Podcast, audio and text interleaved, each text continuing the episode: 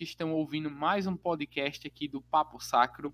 E hoje temos a honra de receber o escritor e teólogo Francisco Tourinho, autor do grande livro O Calvinismo Explicado, volume 1, para falarmos sobre diversos assuntos que tangenciam não apenas o conteúdo desta excelente obra, a qual damos nossa aprovação e toda a recomendação, leiam pessoal, é, como também outros assuntos que dizem respeito à questão da ortodoxia reformada, o escolasticismo reformado e a relação desses assuntos com tópicos da modernidade aqui do cenário brasileiro.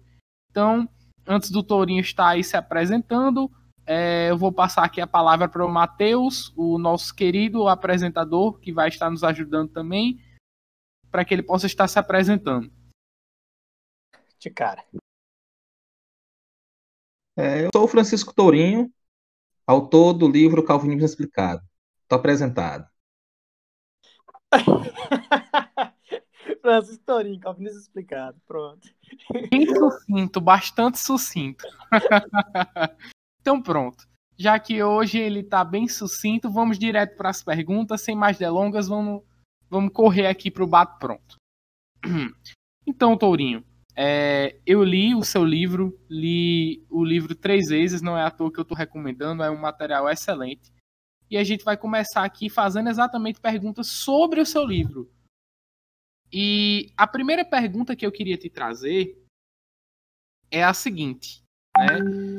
No capítulo 1 do teu livro, tu vai começar falando a respeito da questão da providência. Né? E você define providência no livro como o ato de Deus de ordenar as coisas ao seu devido fim. E aí você mostra que Calvino ele faz uma distinção entre a providência especial de Deus e a providência geral ou universal de Deus. Aí minha pergunta é a seguinte para você: é, qual é a diferença essencial entre ambas? É, você poderia trazer essa essa diferenciação aqui para nós? Bem, Calvino, na verdade, ele faz é, três distinções, porque na providência especial, ele divide também a providência especial em duas. E no livro, eu apenas junto essas duas, porque eu acho uma multiplicação desnecessária. Então, eu acabo dividindo apenas em geral e em particular. O que é até engraçado, porque Calvino é conhecido por não multiplicar termos. Muito pelo contrário, ele é conhecido por enxugar tanta teologia de modo até, às vezes, ele ser mal interpretado, né, por conta disso. Mas, nesse caso, ele, no meu ver, ele chegou a multiplicar. Então, ele defendia um, uma providência geral, que era uma providência que era apenas mover cada causa secundária de acordo com suas respectivas naturezas, sem nenhum tipo de ação particular de Deus.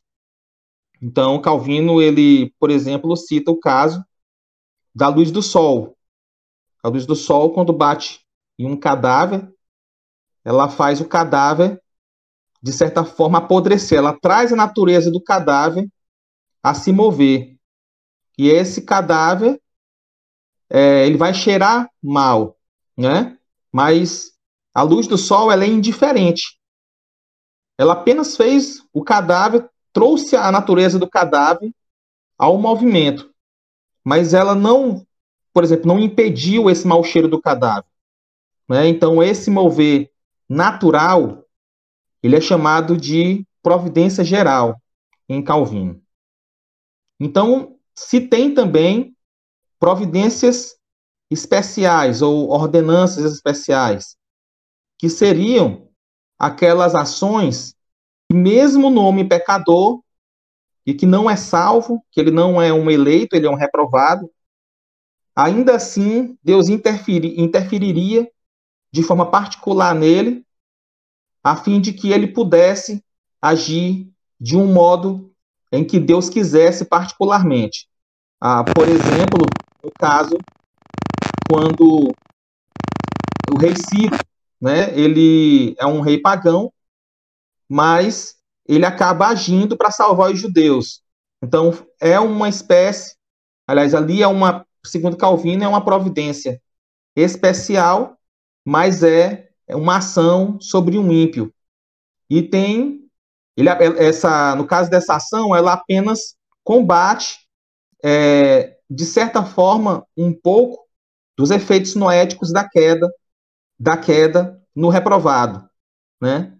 Já o, a outra providência especial que ele defende é especificamente sobre o eleito, que é aquela que é dada à própria predestinação, que seria a intervenção divina por ocasião do chamado eficaz, né? uma graça eficaz que atinge esse homem de modo que esse homem vai infalivelmente no entanto, voluntariamente se voltar para ele, né? Ou seja, uma ação divina que vai anular os efeitos noéticos da queda, a tal ponto que o homem agora fará aquilo pelo qual ele foi criado para fazer, ou seja, se voltar para o sumo bem, né? se voltar para Deus. O Calvino ele divide, faz essas três divisões.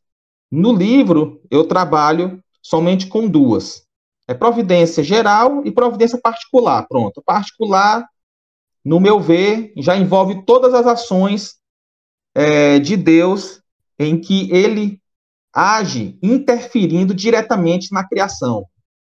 Né? Ou seja, interferindo, que eu digo, mudando o curso natural das coisas. É, a providência geral, ela faz com que a, as causas secundárias ajam sempre conforme as suas próprias naturezas.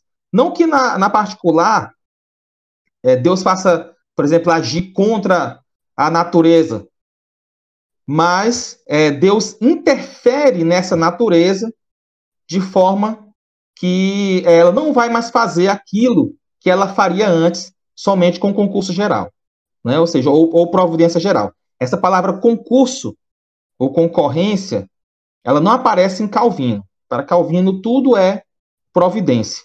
Né? Você tem que ler Calvino e tem que entender que naquele momento ele está falando sobre a concorrência divina quando ele fala da providência. Né? Então, a providência para ele já envolve essa ação e esse relacionamento de, da causa primeira com a causa segunda. Perfeito, Tourinho, perfeito. Muito bom. Ficou muito claro né, as duas definições aí e como você trabalhou essa questão no seu livro. Então, é, dando aqui continuidade né, a, a, as perguntas relacionadas ao seu livro, é, eu achei interessante que na nota de rodapé de número 218, é, você argumenta que o pecado é apenas um acidente na natureza humana. Aí eu queria te perguntar o seguinte: é, o que é que você realmente quer dizer com isso e quais são as implicações dessa, é, dessa posição para a antropologia bíblica? Podemos dizer realmente em algum sentido que o homem é pecador por natureza?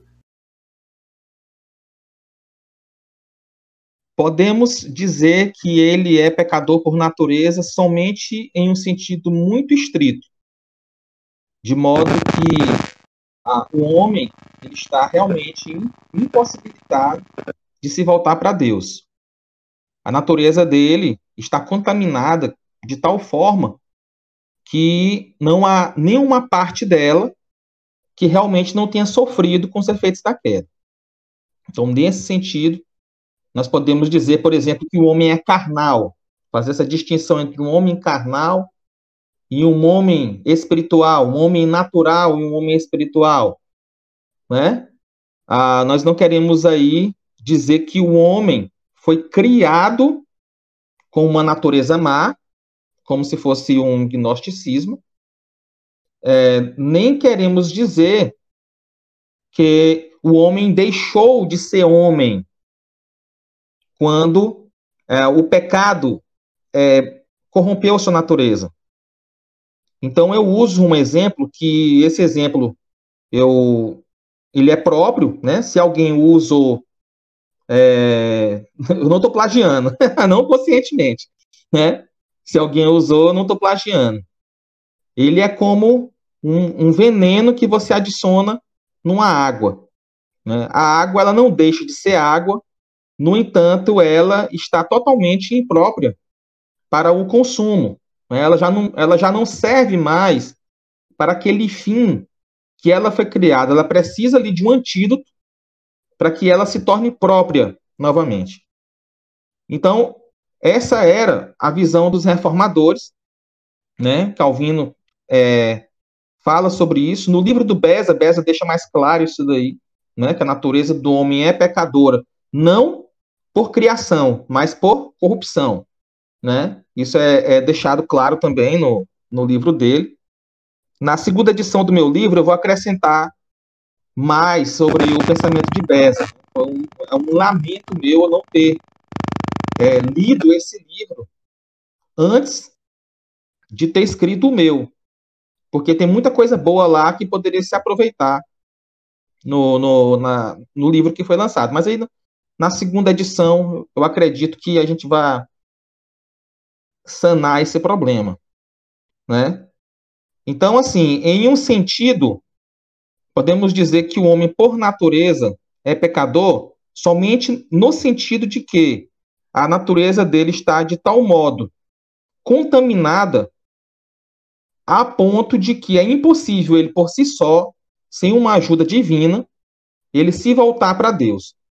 Mas uma prova que nós damos de que o homem, ele continua sendo homem e ele continua, inclusive, a funcionar como homem, ah, são variadas. É, a racionalidade humana, né? o homem não deixou de ser racional, e isso Teófilo Galli é quem vai é quem vai dar esse argumento que eu usei, né? Tanto o, o mal como o bem, eles são acidentes na alma humana. Esse é o argumento de Teófilo Galli. É por isso que o ser humano, mesmo que ele seja mal a ponto de nunca querer fazer o bem, ele continua sendo ser humano. Porque se o bem fosse essencial ao ser humano, ao tirar-lhe a essência do bem, ele deixaria de ser homem. Então, o Teófilo Galli vai argumentar que o bem também é um acidente na essência humana. E o que é essencial ao ser humano é ele ser racional. É ele não perder essa capacidade, né? a cognição é que seria essencial à alma humana, e não a, o seu julgamento que faz com que ele faça o bem verdadeiro, entendeu? E se distancie do mal. Né? Isso aí, para Teófilos Gale, essa capacidade de julgamento reto, ela é acidental na, na, na, na alma humana. Né? Mas, embora a racionalidade não seja. Então, ele faz essas distinções. Isso, isso aí está no livro dele, no Tribunal dos Gentios, né? Que é um livro que eu gostei bastante. É um, é um personagem que eu, que eu acho assim. É, além de mim, eu não vi ninguém citar esse homem. Né? Então, é, mas eu recomendo aí quem tiver oportunidade de conhecer a obra do Teófilo Gale, pesquisar mais sobre esse autor. Ele é um autor que eu gosto muito. É, deixa eu ver aqui o que mais que eu posso falar. Então, nesse, quando se é, a, aliás, a, a, segunda prova, desculpa, estava falando sobre as provas, né? A primeira é a racionalidade. E a segunda é que o homem, ele continua, de certa forma, apetecível àquilo que é bom. De certa forma. Então, quando o homem ele peca, ele ainda peca procurando o bem, só que agora um bem aparente. Porque a sua capacidade de julgamento agora está é, afetada. É como você andar num carro e o carro está desalinhado. Ele vai sempre estar puxando para o lado. Ou seja, o carro não vai funcionar da forma devida. Né? Então, o, o, ser humano, nesse, é, enquanto ele está em estado de queda, sem uma ação da graça divina, ele ainda procura o bem. Só que agora ele não consegue mais fazer um julgamento reto daquilo que é realmente bom. Então, por exemplo, nós temos o, é, é, o exemplo do apóstolo Paulo, que perseguia os cristãos achando que estava fazendo bem. Mas ele não estava fazendo bem, ele estava fazendo mal, mas ele queria fazer o bem. Mas estava fazendo mal, ou seja, ele perdeu, ele tinha no estado dele de queda um, uma, um problema, uma confusão mental, uma confusão, é, algo cognitivo nele, que impedia ele de enxergar o bem verdadeiro. Assim também é o homem, por exemplo, que fornica, ele procura o bem do prazer, ele não procura a fornicação em si. O homem que rouba, ele procura o bem da posse. Ele não procura o roubo em si. E assim são com todos os pecados. O pecado, ele é o homem errando o bem verdadeiro e atingindo, se atraindo, se apetecendo por bens aparentes que ele não deveria buscar daquela forma, mas ele ainda funciona de forma a querer o bem. A graça eficaz, o que ela faz é justamente isso, ela restaura essa capacidade, ela realinha esse carro desalinhado, né? Ela faz com que o homem funcione agora da forma como ele deveria funcionar sempre, antes da queda. E ele vai agora desejar o bem verdadeiro. Né? Então, a, respondendo a sua pergunta em um sentido estrito, né? Segundo quid, não, segundo um certo ângulo, modo de ver, o homem pode se dizer pecador por natureza. Mas em um sentido amplo, né? Simplista e absolutamente, o homem não é um pecador por natureza, ele é um pecador por corrupção, não por criação. Perfeito, Tourinho. Muito obrigado ficou muito claro, como sempre. Excelente resposta. Essa analogia com a água e o veneno é muito útil, bastante útil mesmo. Enfim, é, dando prosseguimento, é, na seção 6.2.2 do seu livro, né, você vai falar a respeito de alguns teólogos que, de forma lamentável, negam a eficácia das causas secundárias. Aí eu queria pedir, é, se possível, você falasse a respeito das implicações da negação da realidade das causas secundárias para a teologia. Quais são as implicações que a negação das causas segundas trazem, né? É, na época de Calvino, nós já tínhamos já é, certos homens que caíam nos erros dos fatalistas, que eram os libertinos. Homens esses que arrumaram muitas confusões e chegaram, inclusive, a expulsar Calvino de Genebra. Eles tinham uma, uma doutrina própria, em que eles acreditavam que se tudo estava decretado por Deus, então tudo seria literalmente de uma boa e perfeita e agradável vontade de Deus. Então, se você estava pecando, então você estava fazendo a vontade de Deus, porque Deus tinha decretado aquilo. Né? Então, eles caíram nesse erro. Então, olha só, nós já vemos já a primeira implicação de você negar um movimento próprio da causa segunda. A primeira implicação é a ausência total da responsabilidade moral diante de, de Deus e de qualquer coisa, de qualquer autoridade, né, da causa segunda. Porque se ela não tem um mover próprio, então ela na verdade não faz, mas Deus faz através dela. Né? Então essa seria a primeira implicação. Ah, algo muito importante a se ressaltar é que Gisbertus Voetius, o conhecido Papa de Utrecht, né, que é conhecido como o maior dos escolásticos protestantes, é Gisbertus Voetius, ele expulsou a filosofia cartesiana da, é, da Universidade de Utrecht, né? Que, inclusive, essa filosofia, a, a, a pancada que Gisbert Zoetis deu em Descartes foi tão grande que a filosofia dele passou 363 anos sem entrar naquela universidade. Né? Voltou agora recentemente, foi até pauta de, de jornal, o fato da, da universidade estar aceitando estudar a filosofia é, cartesiana. E, Des, e Descartes, por incrível que pareça, ele também negava essa eficácia das causas secundárias. Né? Ele é era uma espécie de ocasionalista.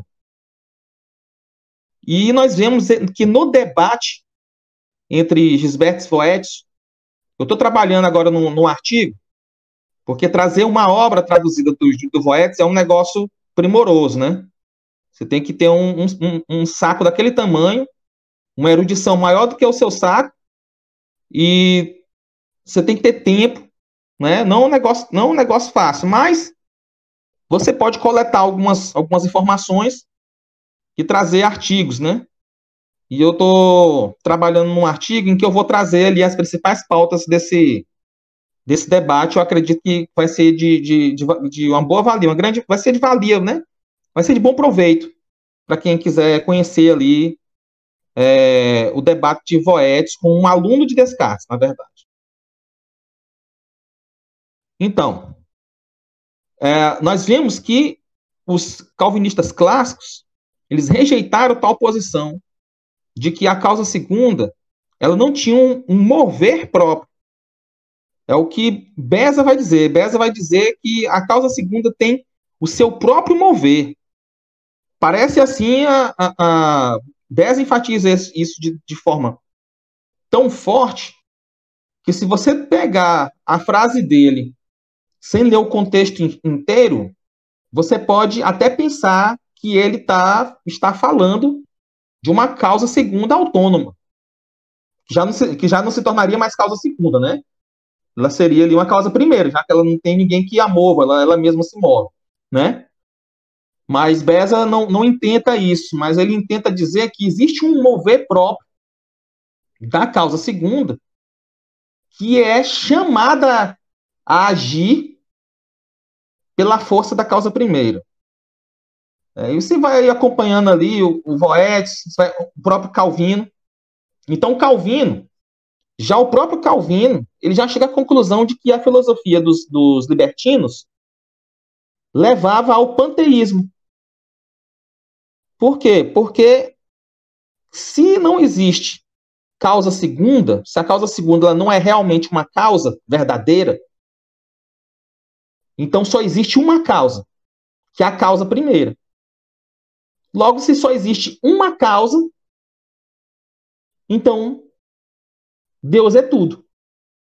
Porque Deus vai ser a causa única de todos os eventos, não e não a causa e não a causa primeira e segunda, mas vai haver apenas uma única causa. Então nós teríamos aí um panteísmo. E aí Calvino vai concluir na sua obra Contra a Seita dos Libertinos. Essa obra não existe em português, ela, eu só achei ela em francês. Né? Calvino vai concluir que o panteísmo leva à imoralidade. Porque na medida em que não é você mesmo que age, então você necessariamente não é responsável pelos seus atos e você está livre para agir da forma como quiser. Então, essa é conclu as conclusões de Calvino contra a, a filosofia fatalista, que é semelhantíssima à ocasionalista.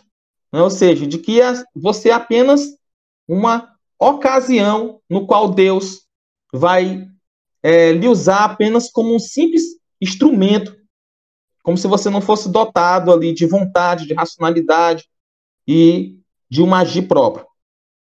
É, então nós temos aí as várias conclusões que o próprio Calvino chega, né, que é o panteísmo e a imoralidade. Né? os ocasionalistas modernos eles vão é, vão negar que a conclusão é essa. Eles, por um lado, eles dizem que Deus é a única causa, mas que a, a criatura, por ser distinta do Criador, é, então ela não pode ser Deus, então não é panteísmo. Né? Mas eles não explicam como que existe apenas uma única causa, mas duas coisas distintas.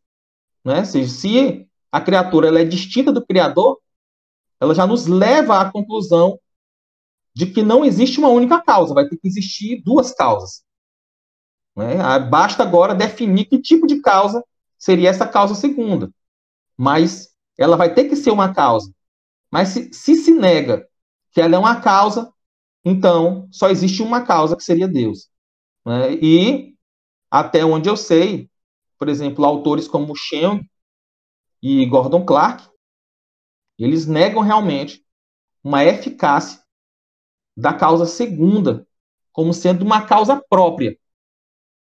E aí vai descambar, sem dúvida, é, no panteísmo, né? embora eles neguem a que, a, que possam ser imorais sem estar fazendo uma vontade direta de Deus como que eles conseguem fazer esse malabarismo, aí é algo tão difícil que a minha mente ela não consegue abarcar, eu vou te ser sincero, porque é... eu vou dizer aqui como é que é e aí vocês tentam entender aí. Se vocês dois me entenderem, vocês depois aí vocês me dizem aí se, se conseguiram assimilar um negócio desse. É assim, ó.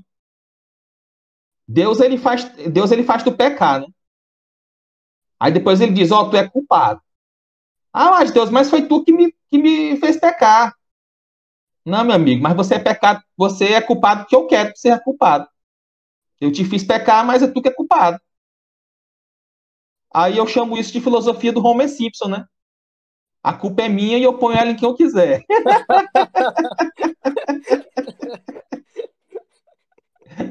é. Então, é assim, entendeu? A culpa é de Deus, mas aí ele põe quem ele quiser, entendeu?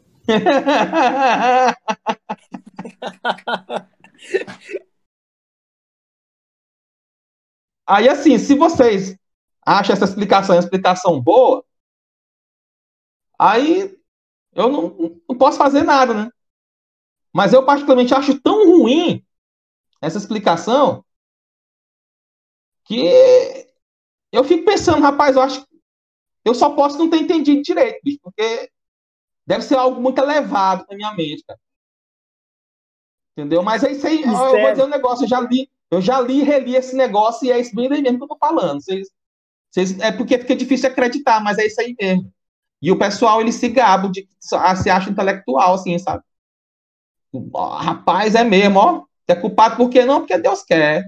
Pronto, porque Deus é ele é. Como é que é o padrão? Não, você pecou por qual padrão? Aí chama o negócio do padrão dele lá. Não, o padrão. Aí o padrão diz que tu é culpado, então tu é.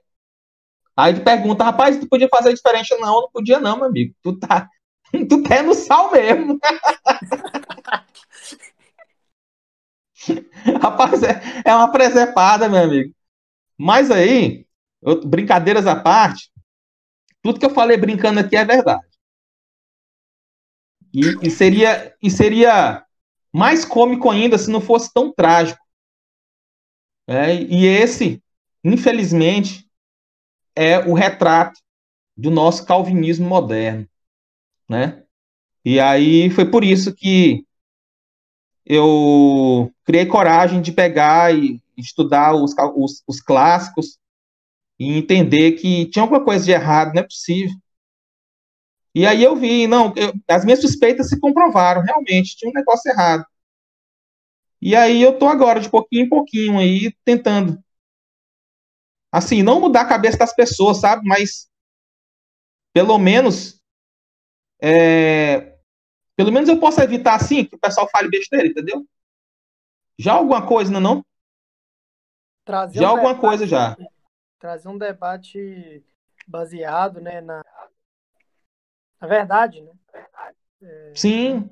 mesmo que você debata ideias contrárias, você vai estar debatendo de forma honesta contra os opositores sua, da sua posição. Isso. E o, e o que acontece é que esse pessoal, eles interpretam Calvino com os olhos deles, com, com as lentes do ocasionalismo. E aí eles conseguem achar ocasionalismo em Lutero, ocasionalismo em Calvino, ocasionalismo em Agostinho. Então eles vão achando ocasionalismo na história inteira, mas, por exemplo, no dia 10, o cara me mandou querendo provar que que é, Turrentin era ocasionalista, né? Eu achei um negócio tão estranho assim, eu falei, como é? Aí ele pegou e falou assim, não, é porque, porque é, é, Turrentin ensina que na concorrência divina a ação não é indireta, é direta no homem. Eu, eita, rapaz, isso aí sabe mesmo. Ó. Eu fiquei impressionado como é que eles conseguem confundir uma ação de Deus direto na, na, na causa segunda, é, de natureza, com uma coação e uma não ação, uma anulação da causa segunda. Eu quero saber, é, entende? Porque a ação divina no concurso providencial é de ativar a causa segunda a produzir seu próprio movimento. É, Deus determina a causa segunda a se determinar. E não Deus determina a causa segunda a se anular. É totalmente diferente. Eles chegam no resultado contrário. E eles querem, a partir daí, é, a partir de trechos pensados de outros pensadores, querer corroborar o pensamento deles. Com exceção do padre Nicolas Malebranche, eu não acredito que é, eles tenham muito apoio dentro da cristandade, não, né? Mas estão aí, né? Existem, existem, é um problema a ser lidado. Deixa eu tomar aqui um gole de café. e um negócio que até conversando, não lembro com quem, não lembro com quem hoje, hoje ou ontem, eu acho, é sobre que essas leituras normalmente rasas do problema, e como você disse ali, né, joga para o mistério e pronto, é, são normalmente as que têm mais, como que a gente pode dizer, mais alcance, né? E, Sim. E igual você disse, é, às vezes não é querer, não é querer é, mudar a cabeça da pessoa, mas fazer um debate baseado na verdade, não um debate e baseado em, em no que, o que as pessoas escreveram, o que Calvino escreveu, é, e não ficar tipo, né, vamos jogar no, vamos jogar pro mistério o que contradiz o que a gente pensa. Exato, exato. Inclusive a obra de Bez, eu acho, eu já recebi já uma, umas, umas 500 perguntas já assim, Torinho, deixou de ser infra? Porque eu sou infra lapsariano. É, eu vi lá na sua publicação. Pois é, mas não, não foi só ali não, eu recebi inbox, recebi no WhatsApp, no próprio grupo, tem um grupo do meu livro, né, o Calvinismo Explicado, e aí o pessoal, todo mundo me perguntando, mas tu deixou de ser infra, deixou de ser infra? Eu não. Eu sou infralapsariano. Mas, em primeiro lugar, eu sou um acadêmico.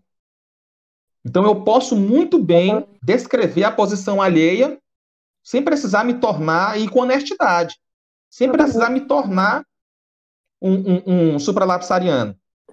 E segundo, que vocês, quando tiverem acesso à, à obra de Beza, vocês vão ver que o meu intuito é que, pelo menos, o povo deixe de falar bobagem. Eles podem até não deixar de ser supralapsariano, minha ideia não é essa, entendeu? Se eles forem supra, supralapsarianos igual o Beza é, eu ficaria extremamente satisfeito extremamente tranquilo. Beza, é, ele.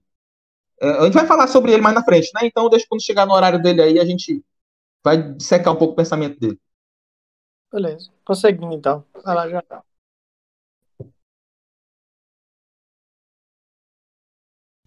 Perfeito, Tourinho, perfeito.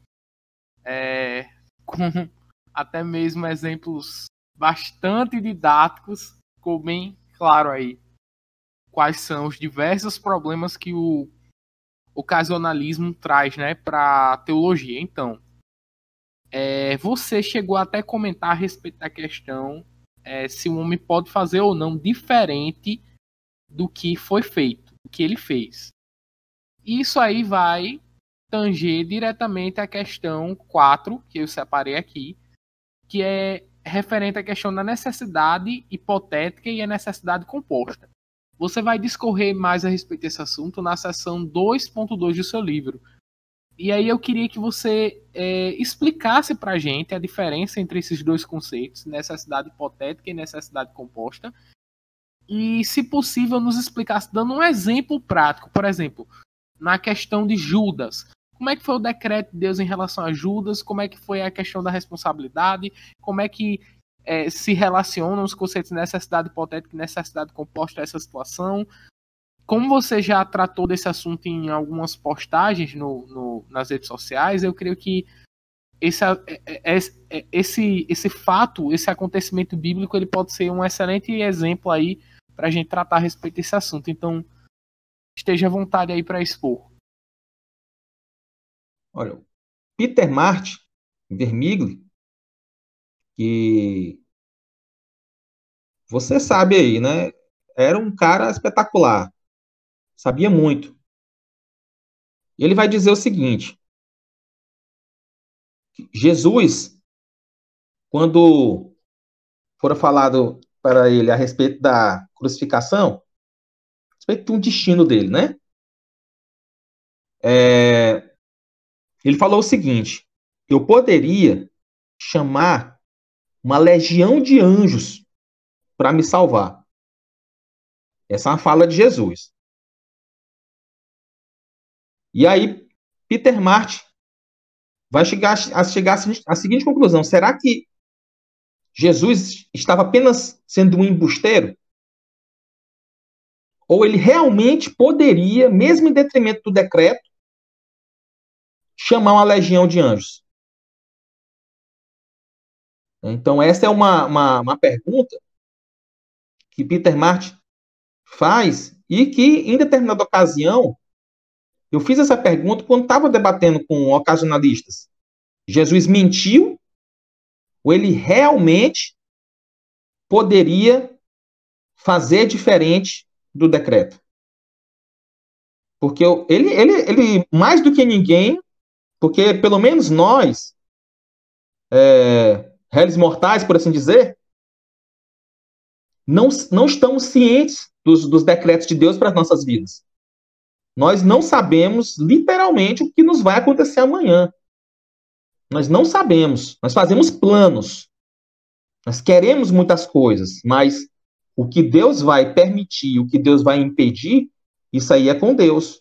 É por isso que é um mistério, é um mistério que Deus vai fazer. Nós não sabemos, embora entendamos a mecânica das coisas. Mas nós não sabemos. Mas Jesus era ciente dos decretos divinos. Ele sabia que tinha que morrer numa cruz, né, que ia sentir muita dor, assim, assado, tal, não sei o que. Ele estava ele tava ciente, ele, inclusive que ia ressuscitar no terceiro dia. Né, ele estava ciente disso tudo. Né? Mas ele falou que poderia, ainda assim, poderia chamar uma legião de anjos.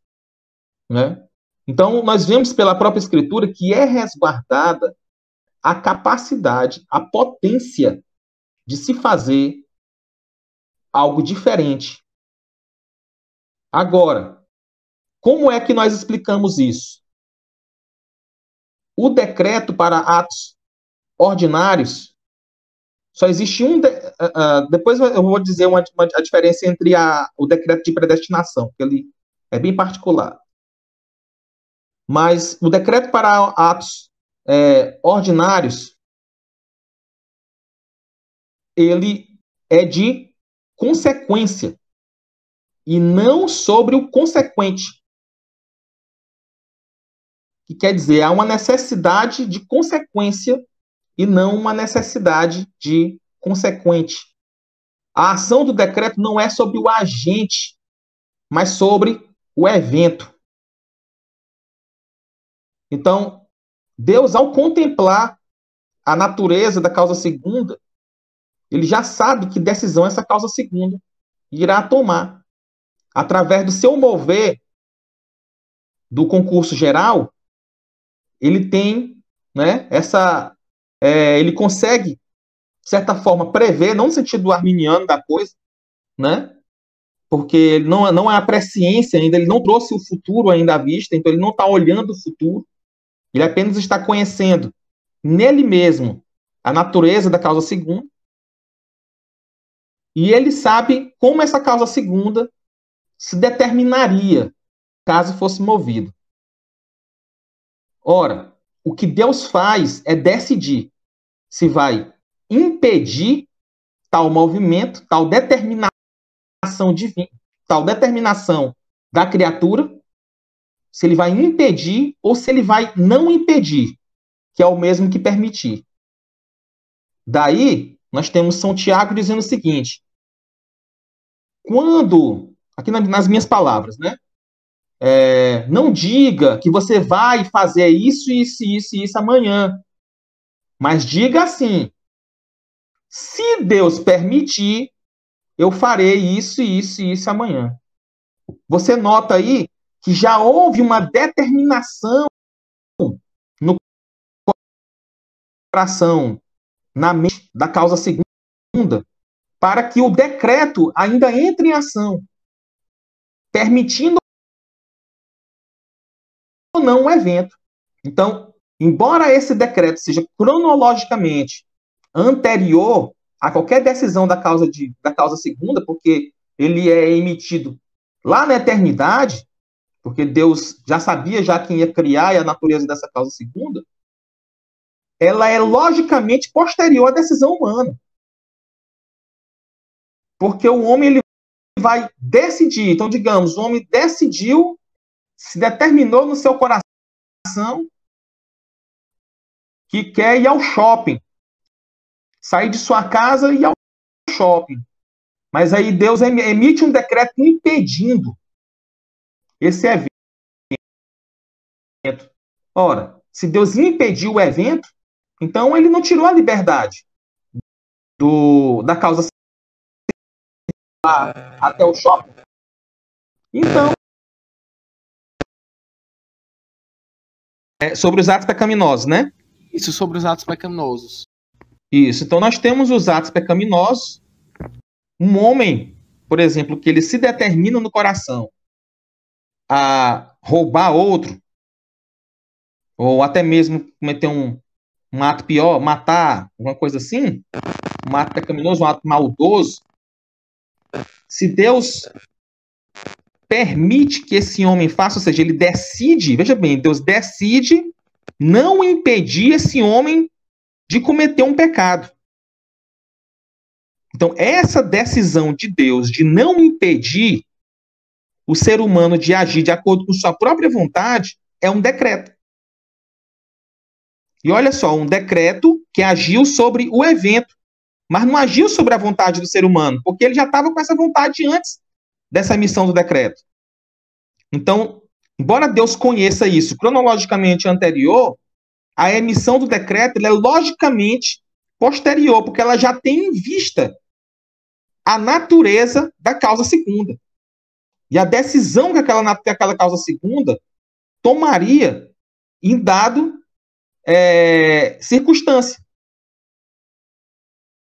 Então é por isso que não se anula.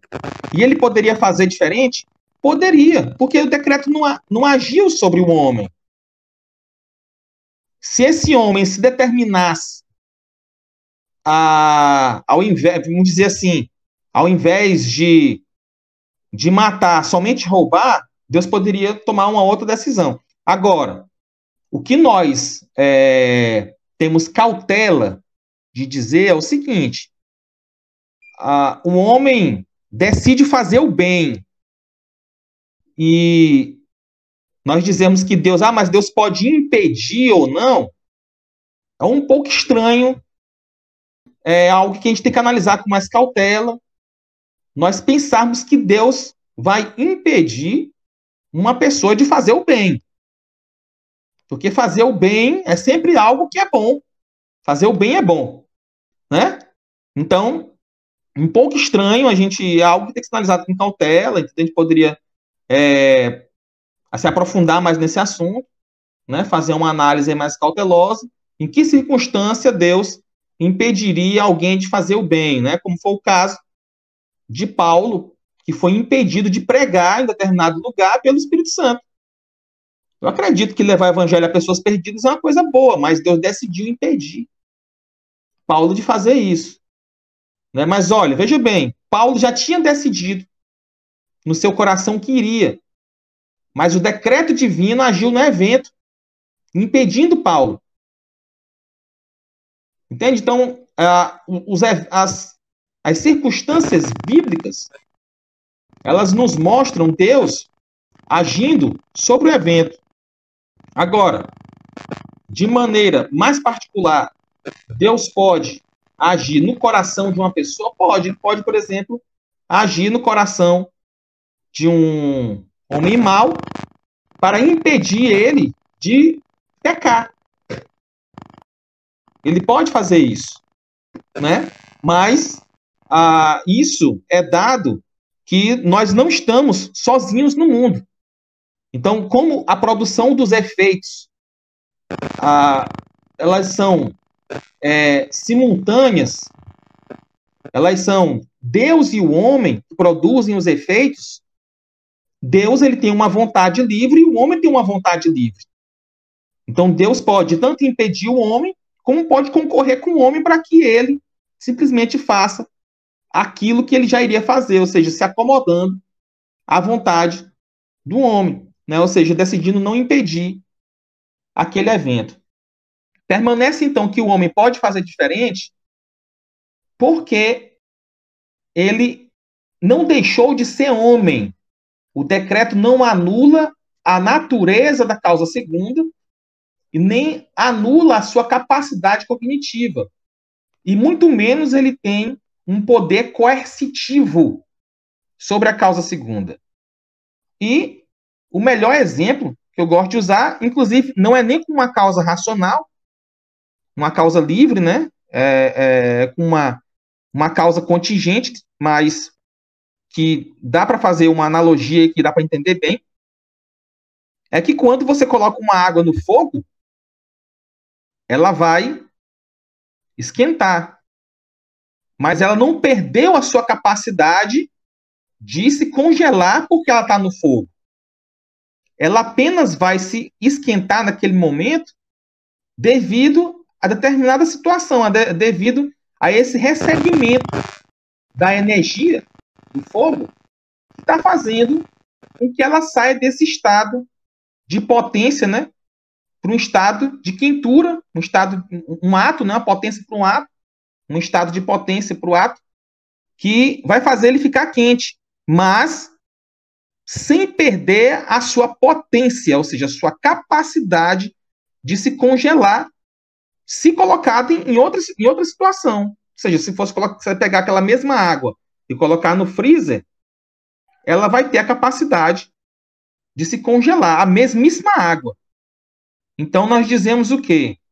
Que o decreto ele pode por vezes ser posterior à decisão humana, ou seja, agindo somente na consequência, mas mesmo que ele haja na própria natureza humana para que aquele humano tome decisão A ou B de acordo com os propósitos divinos, isso não, não lhe anula a capacidade, ou seja, a potência de se fazer algo diferente, porque ele não deixou de ser homem, né? E aí Calvino vai dizer isso claramente sobre Judas, dizendo que o decreto é, Judas faz aquilo que foi é, pelo decreto, né, estabelecido pelo decreto, para que se cumprisse aquilo que estava escrito, mas que o decreto não trouxe uma necessidade sobre Judas.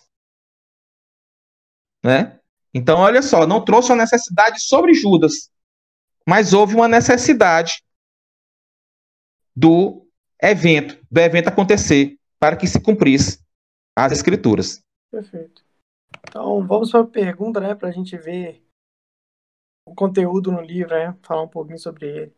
Então, a pergunta, a primeira pergunta, né? Como se dá a dupla predestinação é, supralapsariana em Beza, né? É, se você quiser apresentar um pouquinho a visão do autor supralapsariana e como se dá esse fator dentro da visão soteriológica do Beza. Na visão de Beza, eu, achei, eu acho que ele faz algumas distinções que são realmente muito boas. De tão boas que chega. Eu posso dizer que são geniais até. Porque ele elimina muito das acusações, inclusive que eu mesmo fazia ao supralapsarianismo. Mas por quê? Porque o supralapsarianismo que eu conhecia antes de estudar a Beza era esse supralapsarianismo moderno, né? O supralapsarianismo moderno, ele crê numa eleição como o primeiro na ordem dos decretos, na mente divina, ele, eles colocam eleição e reprovação como o primeiro na ordem dos decretos. Essa reprovação já sendo positiva. A pessoa já nasce condenada. Dizer, né? E assim, é, carrega um problema metafísico também, porque a criação ela só vai vir depois da eleição e reprovação.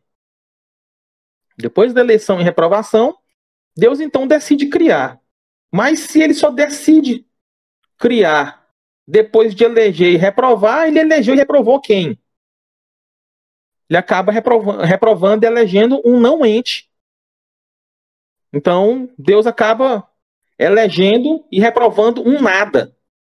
Alguém sem e aí eles acabam caindo no erro é, que gostam tanto de acusar os arminianos, né? ou seja, de uma previsão de futuro sem decreto.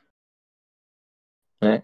Inclusive, é, eu vou ser, até, vou ser até sincero aqui, que eu tenho não vou fazer essa, uma, uma, uma, uma acusação taxativa, né, definitiva. Não é uma acusação definitiva. Mas é uma desconfiança. É uma desconfiança que eu tenho de que Domingo Banhês cai no mesmo erro. É uma desconfiança. Né? Porque eles partem do, do pressuposto de que a ordem de execução ela é o contrário né, da ordem de intenção. Então, por isso, né, eles vão dizer, por exemplo, se você planeja é, ir até uma, uma padaria, por assim dizer, né? Então, você primeiro planejou ir na padaria.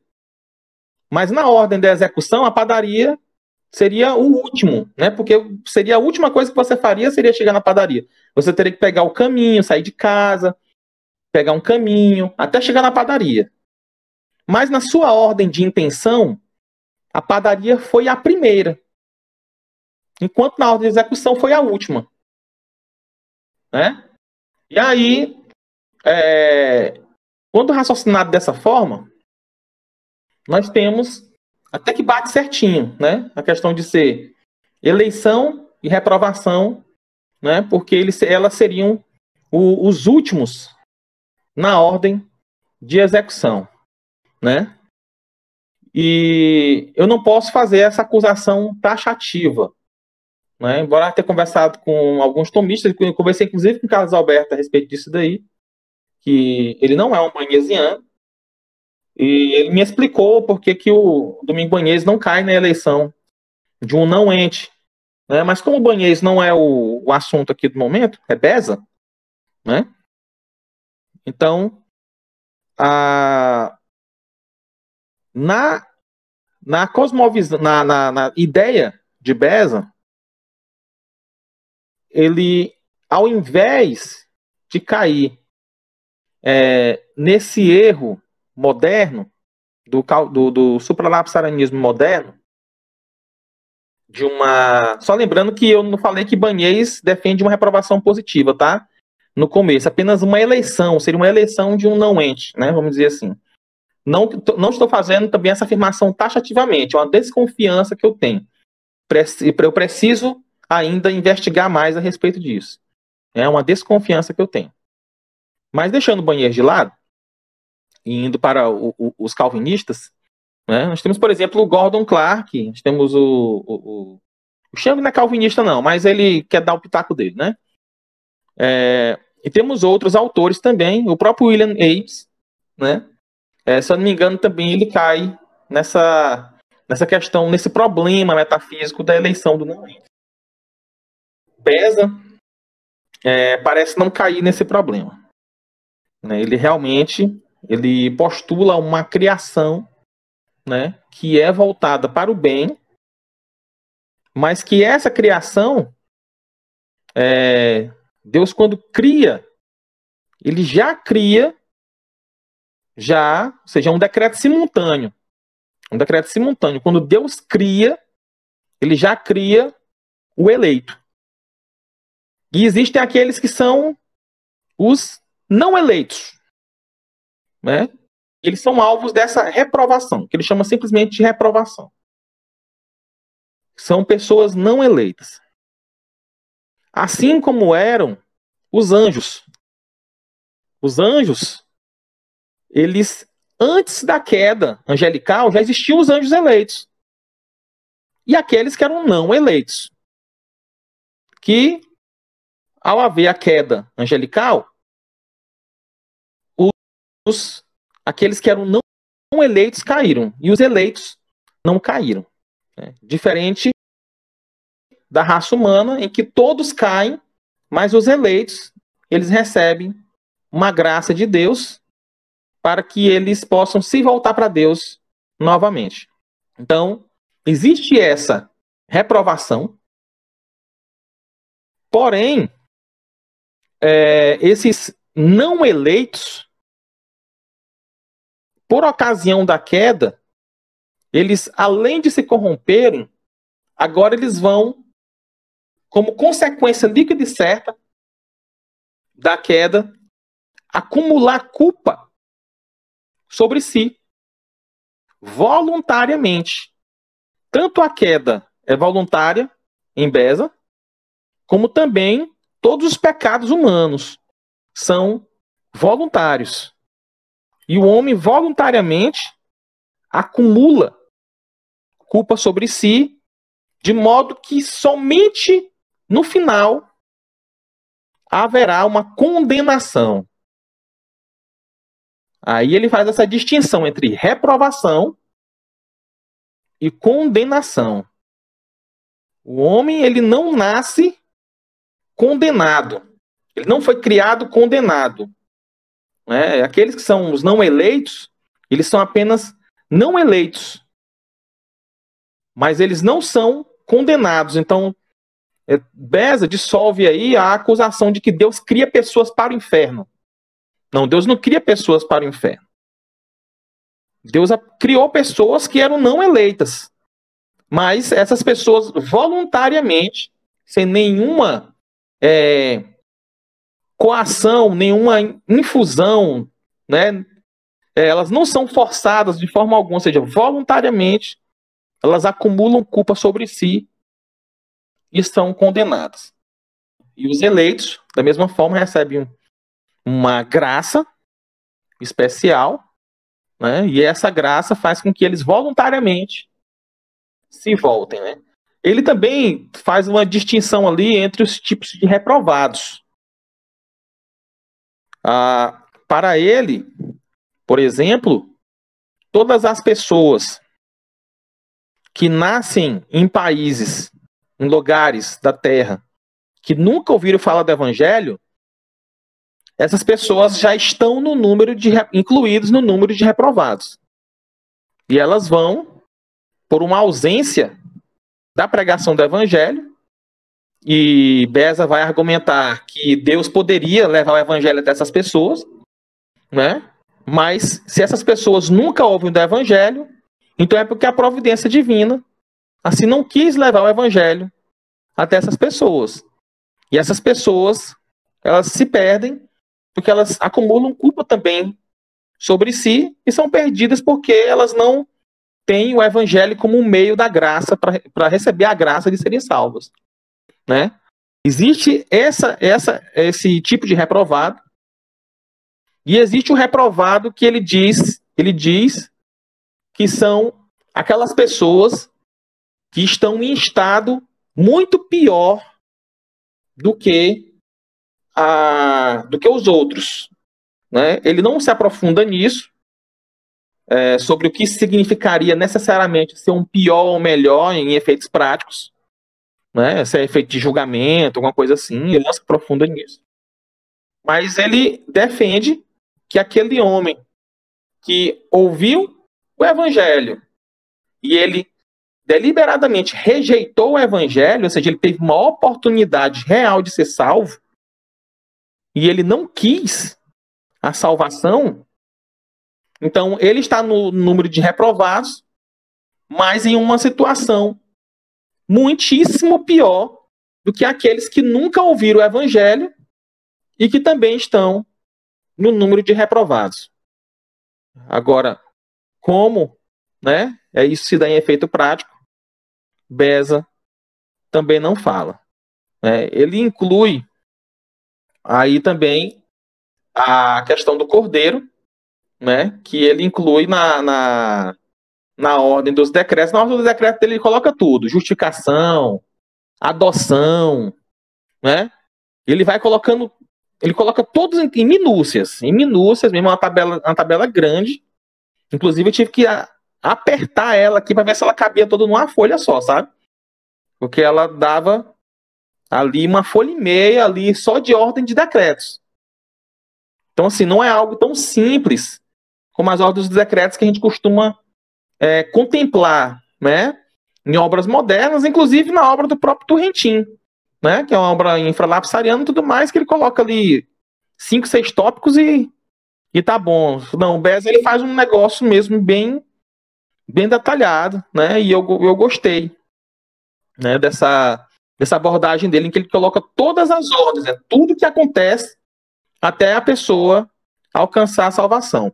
Algo que é interessante em Beza,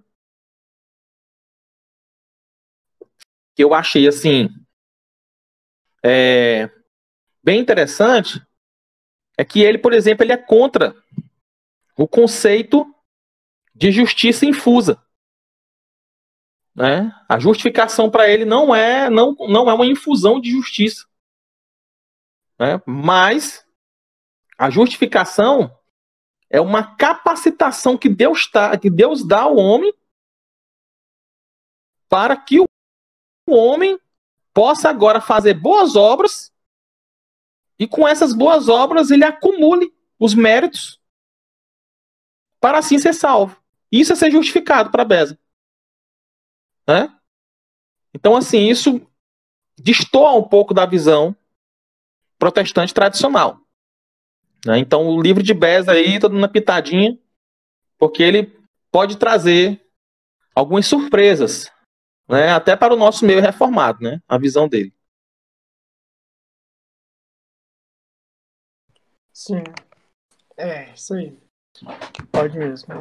É, como a gente estava falando né, sobre supralapsarianismo, é, e como a gente já viu você dizendo várias vezes que o supralapsarianismo do Beza, dependendo do recorte, pode nem ser chamado de supralapsarianismo, a pergunta que fica é em, em, quais pontos né, que vai ter essa distinção, então, dessa soteriologia do Beza para as demais supralapsarianas. É, você até já falou sobre isso, né? É, no começo você falou assim, no começo dessa última pergunta, você falou assim sobre é, ele respondia coisas que você mesmo criticava, porque o, o recorte que você tinha do supralapsarianismo era outro. Então, se você quiser, se você puder, né, é, dar um foco agora para isso, onde há essa distinção entre esse supralapsarianismo, não, não só necessariamente esse esse esse fatalista, vamos dizer assim, mas até mesmo de, de acadêmicos, assim a gente pode dizer. Eu acho que a principal diferença do supralapsarianismo de Beza é essa distinção que ele faz entre reprovação e condenação. Né? Não é uma, uma, uma reprovação positiva, usando um termo aqui mais tomista, né? Não é uma reprovação positiva quando o homem ele é reprovado. Ele é apenas um não eleito. Então, quando é, Deus, de fato, vai odiar o homem, Deus de fato vai odiar o homem, ele vai odiar quando esse homem acumula a culpa sobre si. E não antes desse homem ter feito nada. Então é, é essa é a, a, uma grande diferença. A segunda diferença é que se você já tem uma reprovação positiva, já sem contemplar essa é, acúmulo de culpa, você traz a queda como um evento necessário. Né? Se você vai dizer que já existem condenados, Deus odeia pessoas. Eles pegam o, o, o supralapsarianismo moderno, pega aquele texto lá de Esaú e Jacó, e vai dizer: olha, tá vendo? Deus odiou Esaú sem olhar nada nele. Entendeu? Sem olhar nada. Então, não. Então, quando Deus reprovou, ele já odiava já. Então, Beza vai dizer não. Deus não odiava aquele reprovado. Porque ele era apenas um não eleito. Ele não era um condenado. Se a queda nunca existisse, por exemplo, se Deus tivesse decidido impedir a queda, aqueles reprovados ali nunca teriam se perdido. Deus não odiaria essas pessoas. Só que Deus, na sua liberdade, ele decide não impedir a queda. E aí Beza vai dizer que é o, do, do, aquela questão de que Deus saca é, bens maiores na ocasião da queda do que se a queda não existisse. Né? Esse é um, um argumento de Beza. Né? Mas esse, para mim, é uma das maiores diferenças. No supralapsarianismo que Beza mostra no seu esquema, a queda não é necessária, ela não se torna algo necessário, porque não há pessoas odiadas antes da queda, na ordem dos decretos, na mente de Deus. Não há um, um, um, pessoas odiadas, não há pessoas condenadas também. Então, a eleição, uma eleição, vamos dizer assim, algo, a, uma reprovação positiva, por assim dizer, né? Mas que Beza não chama, não dá esse nome de reprovação positiva, ele dá o nome de reprovação, né? E condenação. Essa reprovação do não eleito, ela, ele equivaleria a reprovação negativa que os tomistas é, costumam usar esse termo. Né? Reprovação negativa e reprovação positiva. Né? Beza vai chamar de reprovação e condenação. Então Deus vai odiar o ser humano após ele ter acumulado culpa, após ele realmente ser um ímpio, ele ser realmente um pecador. Então você não, você quebra essa lógica de um um Deus sádico. Você começa a entender que há um, uma, uma, lógica na mente de Deus, mesmo no supralapsarianismo. Eu, eu, eu como, como já falei, né, não sou supralapsariano. Acredito que o esquema infralapsariano responde muito melhor a, a, a, a todas essas objeções. Mas, pelo menos, uh, há uma racionalidade no pensamento de Beza. Pelo menos ele preserva a, a, a coisas que são basilares da teologia cristã e, da, e, e da, da, da, razão comum, da razão simples. Não se tem como odiar uma pessoa por nada. Isso aí é, é, é razão simples, é razão comum. São co é, coisas que são percebidas imediatamente, entendeu? Não tem como você simplesmente é, agora transformar Deus numa, em algo que é tão distante que até a lógica dele não se aplica a nós, entendeu? Então eu acredito que é nesse aspecto aí que Bez às vezes parece até infralapsariano, porque a, o amor, o amor não, né? Porque o amor independe da queda, né? Mas o amor nesse sentido de que amor Esaú, é, amor Jacó e odiou Esaú, nesse sentido, né, lá do texto lá de Romanos, ele vem por ocasião da queda, ou seja, Deus já prevê homens caídos. Então, nesse sentido, Beza seria um infralapsariano. Agora, é, ele é um supralapsariano por quê? Porque ele acredita que a eleição e reprovação dos homens se deu semelhante a dos anjos. Que antes da queda já existiam os anjos eleitos e os anjos reprovados. Né? E, até, e até faz um. Quer dizer, até nesse sentido, até nesse aspecto, você nota uma, uma, uma racionalidade. Deus poderia impedir, por exemplo, a queda angelical? Poderia, se Deus tivesse impedido a queda angelical, aqueles não eleitos nunca teriam caído, os demônios. Não existiriam. É, ou seja, a não. Aí é que tá, olha só. Esse é o grande insight de Beza, no meu ver. Contra, o grande insight de Beza contra o, o supralapsanismo moderno. A não eleição ou reprovação não leva à necessidade da condenação. Entende? Então isso aí para mim, dentro do sistema dele, foi algo assim que, pô, salvou o sistema. Quer dizer, eu não concordo, mas pelo menos eu não vou dizer que é heresia. É, já é um grande avanço, não é não? No meu ver, é um grande avanço. Com certeza. Você sair de um, de um de algo que é uma heresia e já não é uma heresia, embora você não concorde, já é alguma coisa, né? então, é, é, um, é um grande passo, é um salto, né, para falar a verdade. É, realmente, é sair de. E como você disse, você falou assim que você ficou até encantado né, ao, ao lê-lo. É, e muitas vezes é, do outro lado, quando é heresia, é uma pobreza gigantesca, né? De, de tanto teologia quanto filosofia, se a gente pode dizer assim. É um jogar. É, a heresia tem essa característica de ser pobre mesmo, realmente. Acho que você definiu bem aí, né? E, e a pobreza, ela, ela é característica da teologia atual como um todo. Em todos os ramos, ah, nós estamos é, carentes de distinções, de boas distinções, de bons, é, de boas reflexões.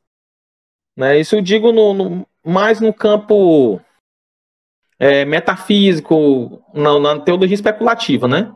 Porque até que em teologia prática, sim, eu acredito que a igreja moderna, ela, ela, ela tem é, tem dado seus, seus, seus saltos, assim, que eu digo ah, tem pelo menos se, se, se, remexido, sabe? Tem se manifestado de alguma forma. Entendeu? Assim, na, na parte mais prática. Mas na teologia especulativa, nós estamos com, com problemas sérios, o que nos traz problemas sérios na parte prática também. Pelo menos ali na parte da pregação, né? Como, por exemplo, nós tivemos aí ah, no século passado movimentos calvinistas que negavam a graça comum, Aí depois os caras pegaram e se e dividiram a igreja porque uns queriam na graça comum e outros não. Tornaram a doutrina da graça comum algo que era essencial para a unidade. Então, olha só, a pobreza no campo especulativo gerou a divisão na igreja, olha só. Então, a gente, é, é, eu acredito que a gente tem que investir no, a partir dos seminários, já, né, em uma, uma teologia né, filosófica e especulativa que seja mais densa, né, que seja mais forte, a fim de que o nosso intelecto ele possa ser assistido de melhor forma para que a gente tome atitudes mais sábias, né? Porque senão a gente vai acabar aí caindo no, no, no, num sectarismo absurdo. Perfeito. É, como a gente disse no começo desse, desse assunto, isso aqui seria apenas só uma passada por cima do, do ponto principais, os pontos vitais principais do, do livro, né? Porque o conteúdo dele é inédito, né? Na língua é, português. Então, caso queiram adquirir o livro, entre em contato com o Torinho, né? Que já já tá saindo. Porque no forno já Daqui tá, a pouco já tá, sai. Já tá. Já temos até a editora já que vai publicar. Amém, isso aí. E agora, agora a gente indo para os assuntos mais gerais, né? É, conversando sobre um pouco sobre a cena teológica, sobre outras vertentes de pensamento, agora saindo um pouco do calvinismo, mas não só do agora do nome não, né? Porque a minha primeira pergunta é sobre o neocalvinismo. Na sua visão, qual quais são os principais erros dos neocalvinistas, dessa da vertente neocalvinista, e se esses erros na sua na sua visão, eles são tão sérios assim, é, se são heresia, se, são só erros teológicos mesmo, só são discordâncias teológicas, se, sei lá, na pior das hipóteses pode ser até blasfêmia, etc. O neocalvinismo, ele em si, eu acho ele um movimento que, dado o contexto em que ele estava inserido, ele é até mais benéfico do que maléfico.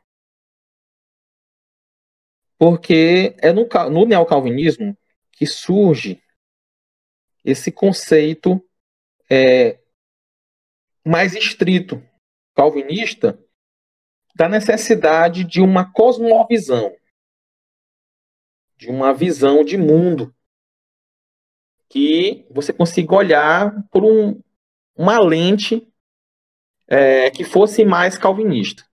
Né? Os, os, os, católicos romanos fazem isso já há bastante tempo. Mas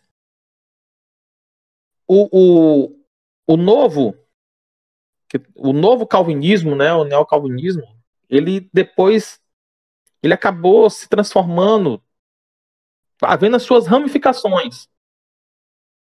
E algumas ramificações em efeitos práticos foram muito boas, no sentido de que é, trouxe um avivamento para a igreja, né? Kuyper Abraham Kuyper, né, por exemplo, ele barrou na sua época o crescimento do, do, do iluminismo, do ateísmo, que eram tão ascendentes na igreja holandesa. É, isso daí saiu, se espalhou como uma, uma, febre esse, esse combate. Então foi uma, uma reação genuína da igreja da época né? Eles estavam com um inimigo, os liberais, né? o ateísmo, né? que são os mesmos inimigos de hoje, praticamente, só com outras roupagens. E ele conseguiu fazer a diferença na época dele. Né? E, e ele foi bem original na, na, nas teses dele. Então é assim: muitas vezes nós temos o seguinte problema e a seguinte contradição no nosso próprio raciocínio e no nosso próprio modo de ver as coisas. Quando alguém aparece com uma tese original e aquela tese agrada, agrada a gente, a gente elogia a pessoa e diz assim: olha, fulano de tal teve contribuições originais. E aí, bate palma, aplaude. Mas se aquela originalidade ela não agrada muito a você, aí você vai, aí, você corre para outro lado, apela para a tradição. Aí você vai dizer: olha que nós não precisamos de nada novo, porque o vinho bom é o vinho antigo. Eu tenho certeza que você já deve ter visto essas, é, esses argumentos Então, quer dizer, visto por um certo ângulo, é bom você ter um pensamento original. Visto por outro ângulo, o bom é o velho. Não queremos nada novo. E o original, obviamente, vai ter que sair daquilo que é novo. Né? Vai estar incluso, porque o original é novo. Se o pensador é original, ou seja, aquilo começou nele. Teve, foi um insight novo que ele teve. Né? Então, é, vendo por um determinado aspecto, né, o calvinismo, para sua época, agiu bem e depois, dadas suas quantidade de ramificações que foram geradas, existiu esse movimento do novo calvinismo, que é um movimento que ele é mais pietista, ele é mais dado a essa parte prática, né, que se aproximou mais dos pentecostais, que se aproximou mais dos batistas, né, e que eles abandonaram mais essas questões metafísicas. E você nota assim, eles são muito fervorosos, muito pietistas, são um pouco mais sofisticados que os pentecostais, mas eles são muito mais, muito, muito pobres filosoficamente com relação aos escolásticos. E aí, aí eu venho trazer qual foi o problema do neocalvinismo, não na sua base, não na sua base, mas o seu desenvolvimento. Ele não cresceu como deveria crescer de uma forma saudável e fazendo as suas devidas conciliações. Não. Ele virou uma pobreza filosófica que o resultado está aí. Nós temos um desprezo pela escolástica protestante. Foi isso que aconteceu, um desprezo pela escolástica protestante. Criou-se uma quantidade de acadêmicos mentirosos, ou, é, se não quiser chamar de mentirosos, porque alguns são realmente enganados mesmos, mesmo, a pessoas totalmente ignorantes a respeito da história da igreja, dos próprios reformadores. E aí nós temos bizarrices como o pressuposicionalismo alegando ser a salvação da humanidade. Então esse aí foi o grande problema desse rompimento, desse cisma que no meu ver não é necessário. Não é necessário. A gente pode colher aquilo que é de bom do, do, do que surgiu, né, do neocalvinismo. Como o conceito mesmo de cosmovisão, ele é um conceito interessante. É um conceito que eu acho que, que deve ser abordado, deve ser discutido. Eu acho que é benéfico, entendeu? E na época foi uma coisa maravilhosa. Kuyper fez coisas que sozinho assim que você vê, não é. Foi Deus, pô. Ele realmente parou, entendeu? Muita coisa que sem ele estaria muito pior. Talvez o avanço do ateísmo, do liberalismo estaria, estaria muito maior hoje do que se Kuyper não tivesse existido. Se eu não tivesse usado a mente de Kuyper, realmente uma mente brilhante, né? mas aí, depois, no século XX, né, os desdobramentos que se deu disso daí foram problemáticos, que veio junto com uma pobreza filosófica pós-moderna. Né? E o abandono da escolástica protestante. Então, assim, é danoso nesse sentido. Tem um pesquisador é, de, da escolástica protestante chamado Scott Clark. Ele disse que por durante 20 anos fez uma experiência. 20 anos, não é 20 dias, 20 anos. Em que ele colocava os alunos dele em contato com a literatura é, neocalvinista.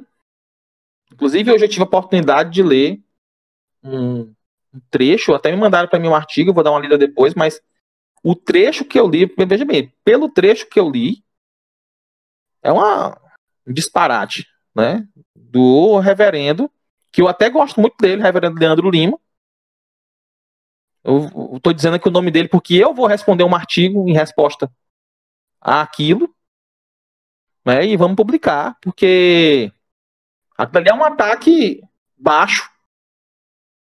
Um ataque baixo, né? E é o que nós temos visto.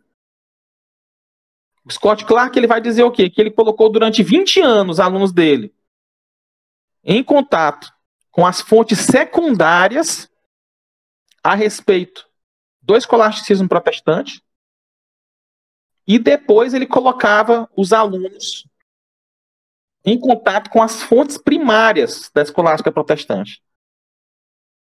E durante 20 anos, ele viu se repetir a mesma e a mesma e a mesma coisa. As fontes secundárias, ditas calvinistas, que representam a escolástica protestante, são todas fontes ou mentirosas ou dotadas de uma extrema ignorância a respeito de um assunto. Não é acadêmico, não é algo que se deva ser sequer levado a sério, mas é algo digno de, de dó, de pena. E o que a gente pode, o que a gente pode fazer hoje é esclarecer, não tem nem o que refutar. Sabe? Não é porque a gente refuta uma objeção séria.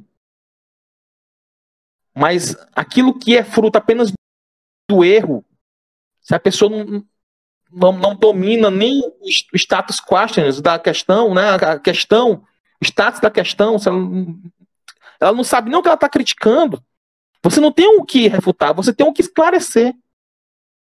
Você vai apenas descrever aquilo que, que os escolásticos acreditavam, sem precisar dar nenhum tipo de resposta, porque não há objeção. Então, é, é, é, é hoje só nos resta isso. Então, criaram um, um inimigo que não existe. Então, esse é o problema do neo-calvinismo, é, né, o, o que foi gerado. Além disso, essa como o nome neocalvinismo, né? É até interessante. Trouxe também aí uma reinterpretação dos textos de Calvino. E aí eles fazem as mesmas coisas que os ocasionalistas fazem. Eles olham lá para o passado com lentes modernas. Eles não têm o mínimo conhecimento de escolástica, não têm o mínimo conhecimento de teologia medieval, eles não sabem o que, é o, que, o que Dons Scotus defendeu. Eles não sabem o que Tomás de Aquino defendeu. Né? E aí, quando você lê Calvino, ele não consegue identificar o pensamento desses dois em Calvino, por exemplo. O que Calvino quer dizer com determinada expressão? Por exemplo, quando Calvino fala de necessidade de consequente, necessidade de consequência, o que, que a gente nem ouve falar, aquilo ali passa direto. Eles não entendem, ou não entendem, ou entendem e se fazem de loucos. E aí, você, às vezes, você pode chegar para mim e perguntar: Ah, Torinho, mas por que tu está sendo tão duro com essas pessoas? E você tem um, uma abordagem mais amena com arminianos, com os tomistas, né? que mais na frente a gente vai falar um pouco sobre os tomistas, acho que já deu uma pincelada ou outra aqui. Os tomistas que eu digo a escola, né? A escola mesmo tomista tradicional, né? Mais, mais ligada a Roma.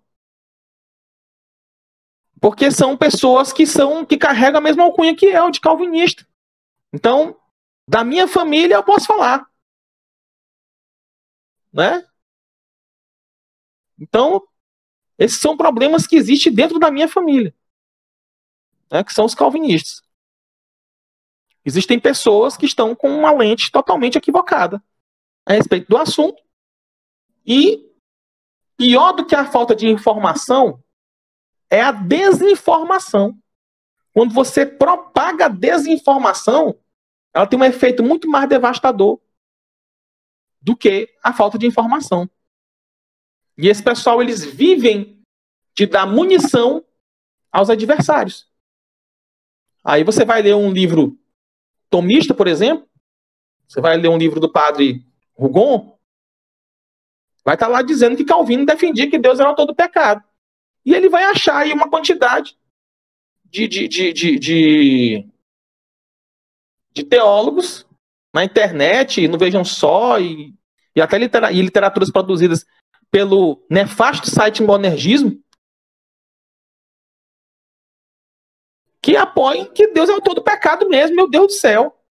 Aí o, o padre Rugon vai ter razão mesmo de, de, de acreditar que Calvino acreditava num disparate desse. Você tá entendendo? Porque a, a, aqueles que carregam o cunho de calvinistas estão falando uma aberração dessa.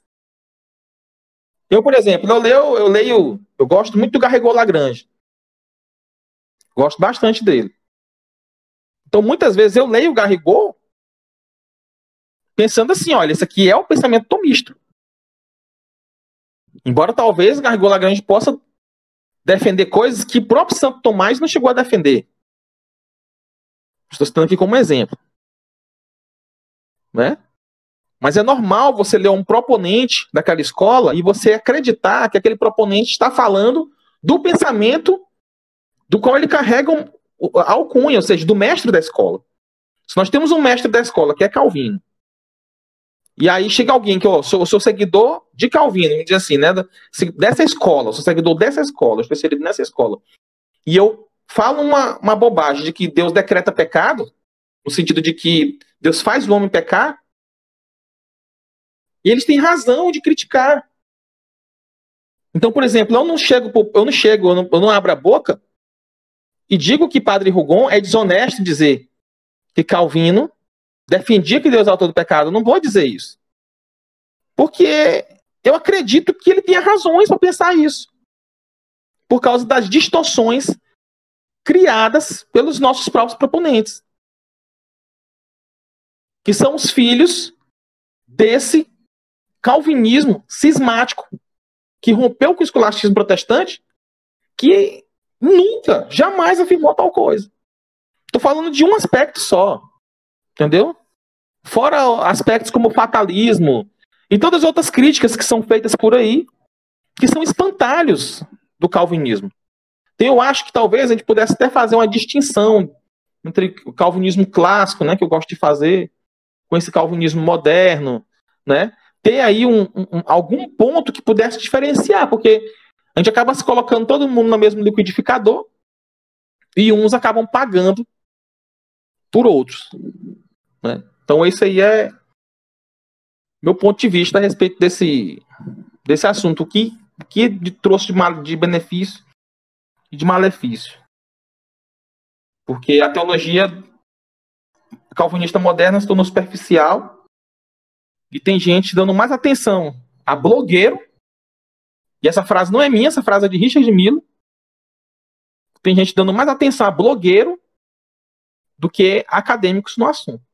Aí, já que eu mencionei o nome de Xiang, apesar de que Xiang nem concorda com isso aqui, né? E já aproveitando que você tocou é, é nisso de forma acidental aí, quando você estava é, falando sobre as misérias do ocasionalismo, é, eu queria te perguntar o que é que tu acha a respeito da afirmação de alguns teólogos, como Gordon Clark, de que Deus é ex-lex, eles usam geralmente essa justificativa para dizer que Deus ele pode decretar estupros, assassinatos, todo tipo de mazelas e permanecer santo, justo, bondoso. É, como é que a gente pode é, analisar isso à luz de um, um escolasticismo reformado? O que, é que você acha? Esse a, assunto do ex-lex, né? Que seria um voluntarismo ético, ou seja, que Deus é pura vontade? É, ele não é totalmente desprovido de razão. Inclusive eu falo no, no livro, no livro, quando vou abordar esse assunto do, do Clark, que em outras ocasiões é, quando vou tratar a questão do ocasionalismo, por exemplo, o ocasionalismo, no meu ver, é disparate. Isso é absurdo. Mas o voluntarismo, ele não, não me é absurdo, embora eu não acredite nele. Eu não acredito, eu não acredito de forma alguma no voluntarismo. Quer dizer, em um certo ângulo, sim, em, em outro aspecto, não. E eu vou já explicar meu ponto de vista, né? E qual era o ponto de vista dos reformadores com relação a, a, a, ao voluntarismo. Mas ele não é algo desprovido de razão. Se você pegar, desprovido de razão no sentido de que a, a tradição judaica ela tá ela é inflamada do, do de voluntarismo. É, o para o judeu, por exemplo, Deus ele, ele não ele está acima do bem e do mal. E eles dizem que eles comparam Deus com, como um ponto, né? Um ponto indivisível. A gente até tem realmente esse, esse, essa crença em comum, né? Que Deus é indivisível, é absolutamente simples. Mas que justamente por ser um ponto, não se pode haver em Deus a dualidade de bem e de mal.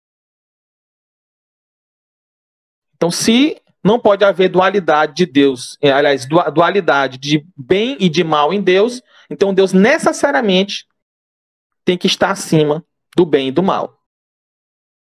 Logo, por definição, Deus não pode ser mal. Ele seria sempre bom, independente do que ele fizesse. A ideia é, voluntarista, ela também tem certas bases na questão das ordens. Na questão das ordens. Por exemplo, a, se tem uma infestação de formiga na sua casa, você mata todas aquelas formigas ali sem nenhum tipo de dó, de dó. Sim, sem. Simplesmente mata. É algo que está afetando a sua casa o seu modo, o seu conforto, o seu modo de viver. Você tem que e gerou um problema para você, e você vai lá e resolve o problema, matando formiga, né? Você mata cupim, dá na, na madeira, na madeira da, da, da, sua casa, vai derrubar a casa. Você vai lá e joga óleo queimado em cima do cupim, né? Óleo queimado no Nordeste, óleo queimado, né? Eu não sei aí pro rumo onde vocês moram, mas no Nordeste a gente o veneno para cupim é óleo queimado. Joga óleo queimado em cima do cupim. E ninguém se sente mal por isso, porque há uma diferença de ordem entre o ser humano e o cupim. Então quer dizer, é, a formiga e o cupim, o, sei lá o que, né, o, o, ou o mamífero, qualquer outro qualquer outro animal que não seja o, o homem, né? Vamos pegar aqui o exemplo da formiga, né, para a gente dar uma contraste mesmo grande, né? É um contraste. É, porque um, há um contraste, né? Pra, há um contraste entre nós e Deus, né? Por assim dizer. Né? Então, há um contraste também entre o homem e a formiga, um contraste grande. A formiga mais esperta e a formiga mais inteligente ali daquele cupinzeiro ou daquele formigueiro não é nada. O homem vai passar e vai pisar em cima daquela formiga ali e não vai lhe fazer a mínima cócega, não vai lhe Entendeu? Não, ele não vai sentir nada por aquilo. Por quê? Porque o homem, nesse caso, ele está numa ordem totalmente superior. Então ele não se envolveria diretamente, ele não se identificaria diretamente com aquela formiga. Né? Ele pode matar aquelas formigas sem ter esse problema. Então essa, essa diferença de ordem faz com que é, o homem tenha privilégios de fazer coisas que as formigas não podem fazer num mundo governado pelo homem. Então, a, a, certas vertentes do voluntarismo carrega essa essa diferença, essa, essa base na diferença de ordem, né? Deus estaria numa ordem superior de modo que quando ele olha para o ser humano, para ele ele é como se fosse formigas. Então ele pode, pode matar, pode, mas ele pode não matar. Entendeu? Para ele não vai fazer diferença. Né? Num, num negócio, numa, em, uma, em, uma, em uma ordem estabelecida por ele, para ele tanto faria. Né? No caso de Gordon Clark, o argumento dele parece sair de baixo para cima. Como ele defende que Deus decreta atos pecaminosos, e isso é uma, um absurdo, ele defende que Deus cria o pecado realmente, então ele, tem que ele teve que achar uma forma de livrar Deus disso. Deus de ser um pecador também. Ora, isso é até um contrassenso ao próprio ocasionalismo. Porque se a causa segunda, ela, como já foi falado, a causa segunda ela não é uma causa eficaz, uma causa própria, ela não tem um mover próprio, então, Deus sendo a única causa, ele é o próprio, ele, ele mesmo comete o próprio pecado através do pecador. Através do... Então, para ele fazer essa distinção, ele coloca Deus em uma outra ordem,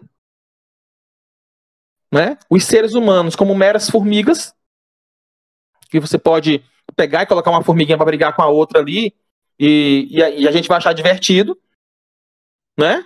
É, eu, eu, quando era pequeno mesmo pegava, ele botava duas abelhas ali para poder brigar uma com a outra, e achava legal que a abelha se grudava com a outra, e depois tinha separar duas e as duas arranca, uma arrancava a cabeça da outra.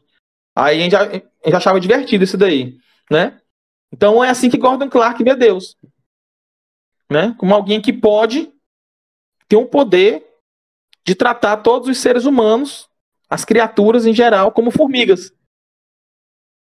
Dado a sua soberania, a sua distância, que é tão grande, a ponto de que ele possa fazer isso com qualquer criatura, sem ser bom ou mal. Porque esses conceitos para ele deixaram de existir na medida em que tudo que ele faz já é por definição bom, mesmo que seja mal. Mesmo que seja mal para o homem, né? Para o homem. Então há essa distinção aí e também há uma distinção entre essência e vontade. Na medida em que a essência de Deus é totalmente boa, então a, os fundamentos morais eles não podem se diferenciar da essência divina.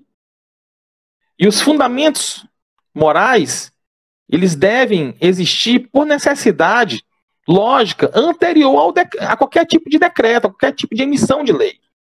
Porque eles devem se identificar com a essência divina. Mas para Gordon Clark, não é assim. Para Gordon Clark, embora ele diga que vai a, a, a emissão da lei vá obedecer à essência divina, mas a essência divina é pura vontade. Ou seja, você não tem realmente um reflexo de algo objetivo daquilo que é bom e daquilo que é mal. Né? Então, se Deus decretasse que o, o, o estupro é bom, então seria bom. Mas se Deus decretasse que o estupro é bom, como assim? Entendeu? Deus nunca decretar uma, uma... Não existe um si para isso. Estupro é mal e pronto, é mal. Objetivamente mal. Tem coisas objetivamente boas. Porque estou em cima de um fundamento moral que existe independente da ordem emitida. Então, para a, a, os voluntaristas, é a emissão da lei que torna algo pecado ou não. E, a, e não a própria existência de Deus em si que torna algo pecado ou algo virtuoso. E aí eles fazem uma confusão, que essa confusão é esclarecida por Teófilos Gale, no, no, no, mesmo livro lá, O Tribunal dos Gentios, no livro 4. Está no livro 4 do Tribunal, do Tribunal dos Gentios. Eu não lembro exatamente a página, mas é o livro 4. Não tem erro, não. É...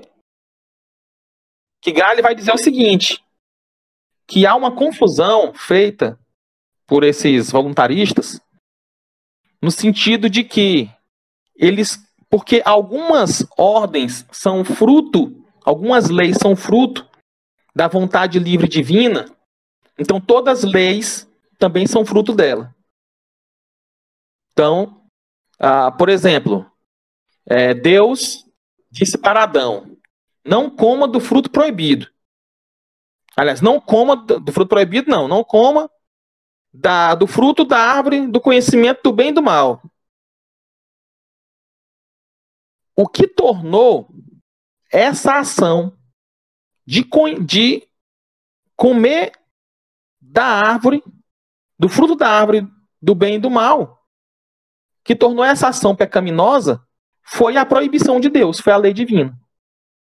Então eles vão dizer, os clarkianos vão dizer, voluntaristas em geral, vão dizer, Tá vendo?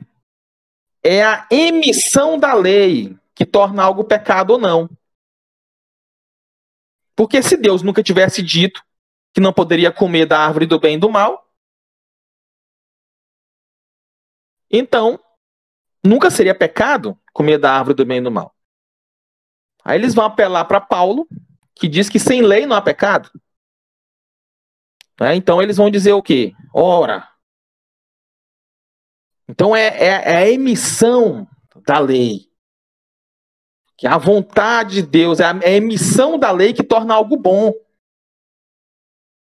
Então algo é, se torna bom porque Deus diz que é bom. Aquela coisa não é boa em essência.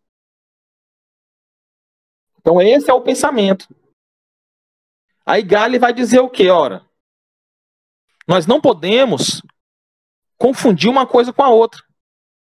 Existem coisas que se tornam um pecado por causa da livre vontade de Deus. A, a, a, o fruto da árvore do conhecimento do bem e do mal é um exemplo. Então, por exemplo, quando Deus foi definir os ritos judaicos, ele poderia dizer que ao invés de uma ovelha, ele queria, sei lá, um rinoceronte lá, qualquer outro bicho aí, né? Apesar de que eram vários bichos, né? Eram, tinha tinha a, a, a, é, pássaros, né? Tinha boi, sacrifício de boi, sacrifício de ovelha. Mas, enfim, poderia ser qualquer outro tipo de animal. Só que aí o que, que vai ser ensinado? O que, que Galho vai dizer? Mas nunca poderia ser um sacrifício humano. Entende? Então, mesmo dentro da livre vontade de Deus, existe ali um, uns limites Existem limites que, é, que são impostos pela própria essência divina. E ele vai fechar, e ele vai, ele vai fechar o argumento dele dizendo o seguinte: que a, o pró a própria existência de Deus, só o fato de Deus existir, já nos obriga a adorá-lo. E mesmo mesmo que Deus nunca tivesse emitido tal ordem, de que nós devemos adorá-lo, de que nós não devemos ser idólatras, mesmo que Deus nunca tivesse emitido tal ordem, seria pecado você adorar outro Deus, só pelo fato de Deus existir, mesmo que ele nunca tivesse emitido tal ordem. Porque o fato de Deus nos criar e nós sermos uma criatura dependente dele, já nos leva a essa obrigação. Então aí ele, ele acaba com o voluntarismo. Aí. Então há, tem que haver essa distinção. Há, no pensamento clarkiano, uma extrapolação indevida de ordens que são dadas pela livre vontade divina para todas as ordens que existem no universo, para todas as obrigações humanas, para tudo aquilo que é bom. E esse é o grande, e esse é um para mim é, é, o erro mais cabal deles assim, o que eu consigo enxergar, sabe? É o erro mais cabal de Clark é esse.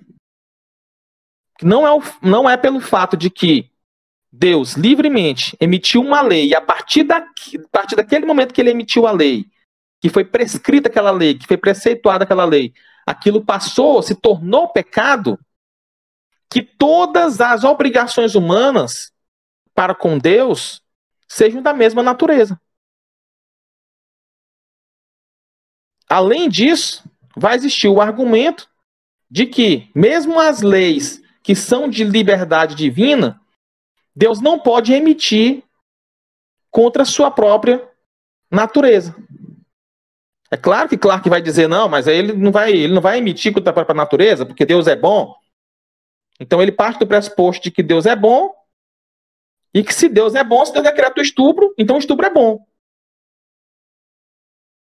Então é, ele, ele vai, cair, vai cair nesse erro. Né? Enquanto o estupro é algo ruim, porque ele contraria a essência divina. E a vontade divina deve obedecer à sua essência, que é o seu intelecto. Ele deve obedecer ao intelecto divino. Então a vontade, ela não é arbitrária no sentido de ser louca. Ela só é arbitrária na medida em que Deus é soberano. Mas Deus não pode colocar o amor contra a justiça, a justiça contra o amor, o amor contra o, outros atributos dele mesmo. Então, na medida em que Deus faz, ele só faz determinadas, é, só toma determinadas atitudes que correspondem àquilo que é objetivamente bom, de acordo com sua essência, e não que a lei, a palavra de Deus, torne algo pecado em todas as ocasiões. Né? Então, podemos dizer que o voluntarismo ele está certo em, por um determinado ângulo, somente por esse ângulo de que existem leis que são contingentes. É, como, por exemplo, Deus, no Antigo Testamento, através de, de Moisés, disse que se alguém tocasse uma mulher menstruada, estava pecando. Ora, que lance de Moisés não era pecado. E depois de Moisés, e depois entrou em desuso tal lei. Mas naquela circunstância ali, era pura vontade divina. Pura vontade divina. Então podemos dizer que ali é um voluntarismo. Existiu um voluntarismo divino de estabelecer aquele dali. Mas não no sentido de que Deus pode agora, através de sua vontade, decretar qualquer tipo de ato imundo e aquilo vai se tornar bom. Aí é, é, é, é uma extrapolação totalmente indevida. Então, esse aí é, para, para mim, são os, os, os equívocos clarkianos. Né? E tiveram eu, eu, eu vou, vou, dar uma olhada na obra de Zante, ele cita Zante para apoiá-lo. É, eu vou, depois da obra de Bez aqui, eu vou trabalhar na obra de Zante e eu vou dar uma olhada bem de perto a respeito disso daí, porque Zante foi um dos maiores tomistas que. Foi o maior tomista, na verdade. O maior tomista da escolástica protestante foi Zante. E é, me é muito estranho Zante ser voluntarista. Né, aos moldes clarkianos, que seria algo que ia destoar, assim, tipo, totalmente do pensamento de, de, de Santo Tomás. Então eu desconfio dessa citação de Clark. Sinceramente, eu desconfio da citação dele. Que é colocado no, no, no, naquele livro lá, Deus, o problema e o mal, né? O Deus, o mal, o problema resolvido, né? Que ele não é, na verdade, ele não resolve, não, ele só cria problema ali. Eu não sei como é que ele tem coragem de dizer que o problema foi resolvido naquele livro ali.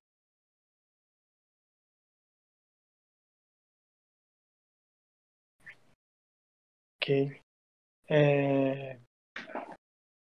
E sobre algo assim que muita gente coloca como, vamos dizer assim, né, uma dicotomia, né?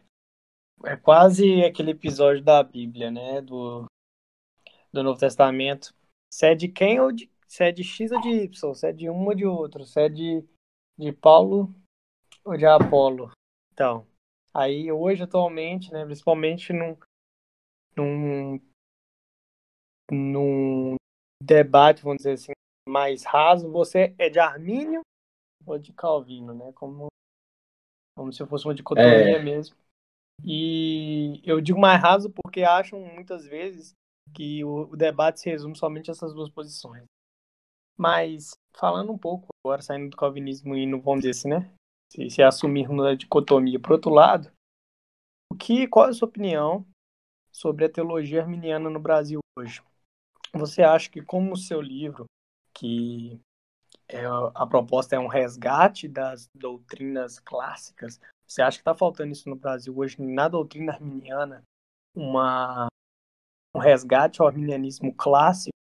É, você acha que a teologia arminiana hoje no Brasil tem um, um lado muito mais semi-pelagiano do que arminianos, propriamente dito? É, porque, assim, eles falam muito de você, as páginas lá, etc. Mas agora vamos ouvir o outro lado. O que você acha da teologia arminiana no Brasil hoje? A teologia arminiana no Brasil, ela padece do mesmo problema que o calvinismo está padecendo, da pobreza metafísica. Não há um debate do fulcro da questão.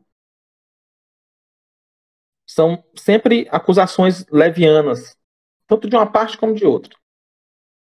Mas o próprio Roger Olson vai dizer que houve sim uma, um cisma, assim como houve no calvinismo. No calvinismo houve um cisma em Jonathan Edwards. Eu poderia, sem ter um medo de ser injusto, é, dadas suas devidas proporções, dizer que o calvinismo brasileiro ele não é calvinismo, ele é eduardianismo são seguidores de Jonathan Edwards. Então, toda essa teologia é, fatalista que a gente tem hoje se dá por uma cisma que Jonathan Edwards fez ao não considerar os três tipos de causas secundárias que eram consideradas na escolástica. Né? Livre, contingente, necessária. E ele acabou tornando todas as causas, mesmo as livres, innecessárias, gerando que nós chamamos de necessitarianismo. Olha o nome velho difícil. E por isso que nós temos o famoso compatibilismo e a origem de que a soberania divina não se concilia com a liberdade humana, né? Ou com a responsabilidade humana, né? O grande mistério, né? Isso aí tem origem no cisma. Da mesma forma, de forma similar, eu não lembro do nome, acho que é alguma coisa Tipley, não lembro exatamente do nome, mas está no meu livro. Naquele livro Mitos e Realidades, Roger Olson vai dizer que houve um rompimento também com a teologia arminiana clássica. A teologia arminiana clássica, ela era uma teologia que ela, além de ter uma visão da providência muito forte, coisa que deixaria arminianos hoje com o cabelo em pé, ela era mitigada no sentido de que Armínio acreditava em vários tipos de providências, né? Uma providência prévia para alguns atos, um concurso simultâneo para outros atos, um concurso moral para outros atos. Então ele ele se juntou com um pensamento que não era tão tão, por exemplo, o padre Joseph Mendive tinha um pensamento muito semelhante disso daí, era que era pegar aquilo que era de melhor de vários é, de várias teorias de concursos aquilo que tinha de melhor e aproveitar para si.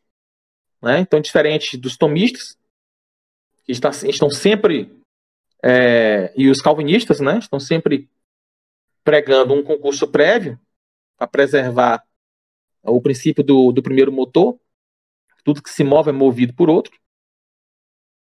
Os, ah, esses é, vamos dizer assim, tomistas não puros, né? O tomista, vamos dizer assim, molinistas não puros, por exemplo, Joseph Mendive era um molinista não puro, né? Ele saía, ele pegava vários concursos e pegava aquilo que achava de melhor. Armínio fez isso também. Agora tenta falar o que é um concurso providencial para um arminiano brasileiro para ver se ele vai saber menos o que, que ele tá, menos, pelo menos o que, que é. Você chega para ele e fala para ele, olha, rapaz, Armínio pegava um concurso moral por ocasião da graça preveniente. Ele não vai saber. Então, essa, esse é o, o, o grande problema. Por exemplo, mesmo no concurso simultâneo, nós vamos ter que, embora Deus não determine causalmente, ele é um determinante por ocasião do efeito. Porque ele concorre com a criatura para gerar o efeito. Ou seja, se tem pecado, é porque Deus concorreu com o pecador para gerar aquela, aquela, aquela, aquele efeito que foi o pecado. Se é Calvino falando um negócio desse, aí todo mundo diz, tá vendo? É porque Calvino defende que Deus é autor do pecado. Se é Arminio falando, não, peraí. Ninguém nem lembra que ele falou. Esqueceu. A teologia arminiana é tão fraca que a, a, a praia emotion física, a premoção causal, existe na obra de Arminio e ela foi traduzida por alguma outra coisa aí que eu não sei nem o que, é. Quando foi traduzido, o tradutor não conhecia o termo. Um termo tão caro, né? Que todo mundo. É para todo mundo conhecer. Né, a premoção. Então, assim, é, outro, problema que eu vejo da, outro problema que eu vejo da, da, da, teologia arminiana no Brasil é que eles passam mais tempo atacando o calvinismo do que estabelecendo a própria doutrina. Parece que há uma dependência assim, de, do ataque, tipo assim, porque vocês estão errados, a gente está certo. E não é assim, não é porque o outro é errado que você automaticamente está certo. Se você prova que o outro está errado, o outro está errado. Você tem que provar ainda que você está certo. E lidar com todos os problemas que sua teologia, da forma como você arquitetou, é, é, mostrar que, aquilo, que aquela teologia é coerente, que ela é lógica, que ela faz um sentido. Né? E os arminianos, eles passam mais tempo olhando o defeito dos outros do que tentando resolver seus próprios problemas. Por exemplo, nós, se você pegar é, John Owen e Francis Turrentin, vou falar deles dois porque foi onde eu vi os argumentos, né? Mas eu acredito que outros também possam ter é, trabalhado nessa linha. Eles trabalham sobre, eles fazem essa, essa objeção ao arminianismo de como que a criatura passa da potência para o ato se nada que a determine antes. E eu nunca, absolutamente nunca, vi nenhum arminiano abordar esse argumento. E se você fala isso para algum arminiano moderno, ele vai te chamar de filósofo. Foi o que aconteceu. O, num debate que eu vi do Anderson, Anderson de Paula, aquele lá do arminianismo da zoeira. Eu vi um debate dele com. Isso faz até um dia, acho que até mais de ano, com o Gilberto Santos, né? E o Gilberto Santos perguntou para ele, meu amigo, você sabe, você sabe o que é uma potência? Você sabe o que é um ato? E aí ele disse assim: Ah, isso aí é filosofia. Isso aí é filosofia. Então nós estamos nesse nível. Arminianismo brasileiro. Né? Então você é, Além disso, tem também a falta, total falta de conhecimento do calvinismo clássico e as interpretações rasteiras que são feitas na própria obra de Calvino, porque eles não conhecem teologia medieval, né? Então é, nós estamos com esse problema aí. Se você puder me perguntar assim, tem algum arminiano bom no Brasil, assim, um cara mesmo que que é que pelo menos entende o, o problema, o fulguro da questão, eu vou te dizer aqui, escritor não conheço nenhum. Escritor não conheço, mas é, tem o. Acho que é Tiago Ferreira o nome dele. Tiago Ferreira.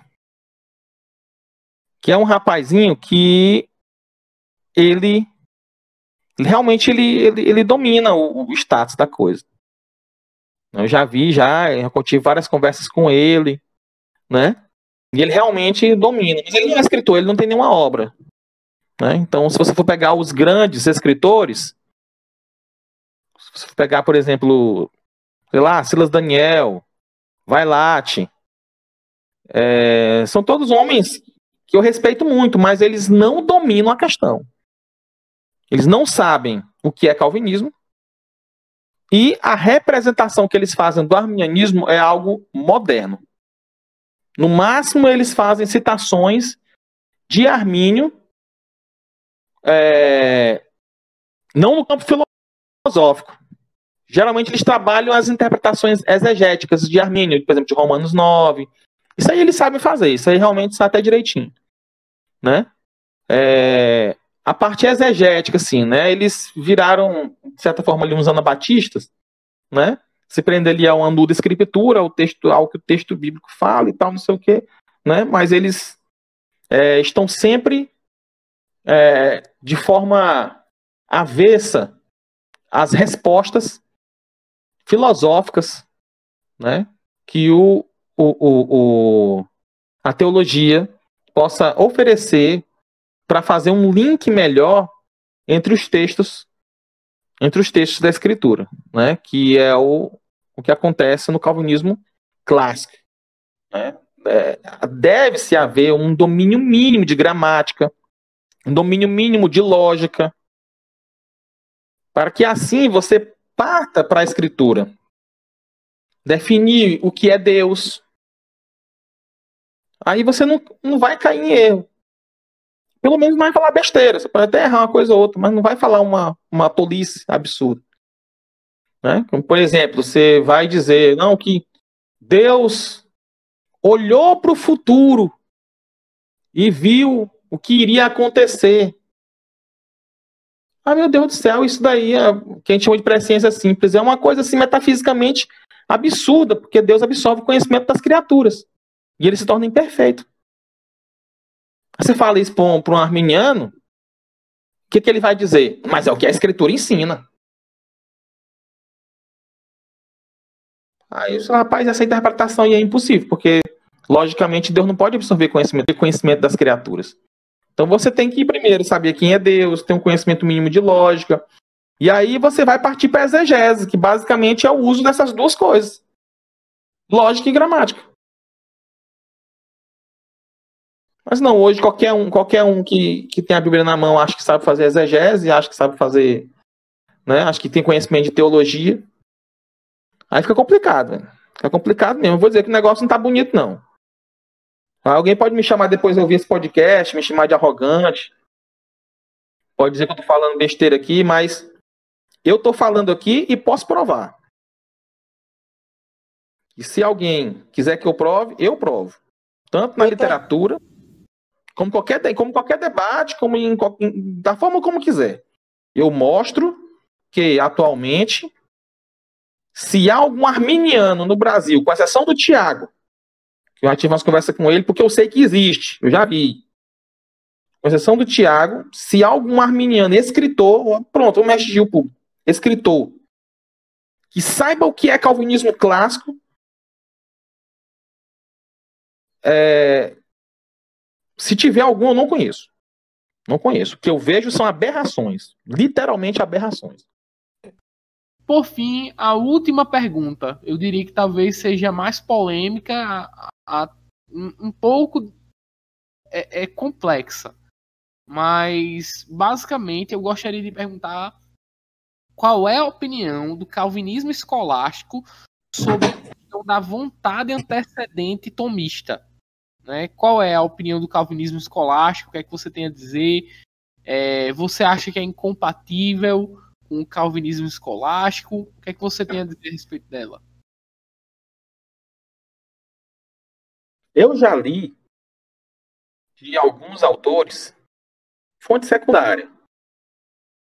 Que existiam, existiram calvinistas que acreditaram na vontade antecedente consequente. Eu não consegui achar ainda. Né? Quando eu achar, vai ser algo interessante, porque eu estou nessa jornada sozinho. É, então eu meu tempo é limitado, eu trabalho, tenho meus, meus, meus deveres, meus afazeres e eu estudo nas horas vagas. Então, assim, dizem, né, alguns autores aí, que é, existe alguns que existiu, existiram calvinistas que acreditaram nessa distinção de vontade antecedente e consequente. Assim como teve, por exemplo, o John Humphrey, que ele acreditava que, que a premoção física um calvinista, né? Que ele acreditava que a premoção física ela era apenas para os atos bons. Para os atos pecaminosos, Deus dava um concurso moral. Então é, é, é você vê, ele é um, é um ponto fora da curva, né? Um ponto fora da curva. Mas em termos gerais, o, o calvinista ele acredita que a vontade divina, aquilo que Deus quer, é feito. Seja aquilo que Deus quer permitir, seja aquilo que Deus quer fazer com suas mãos. Né? Então, para nós, o problema com relação à vontade antecedente é que ela é uma intenção né? Então, existe aquilo que é da ordem da intenção e aquilo que é da ordem da execução. E a vontade antecedente, ela seria uma intenção que não se executaria. E aí,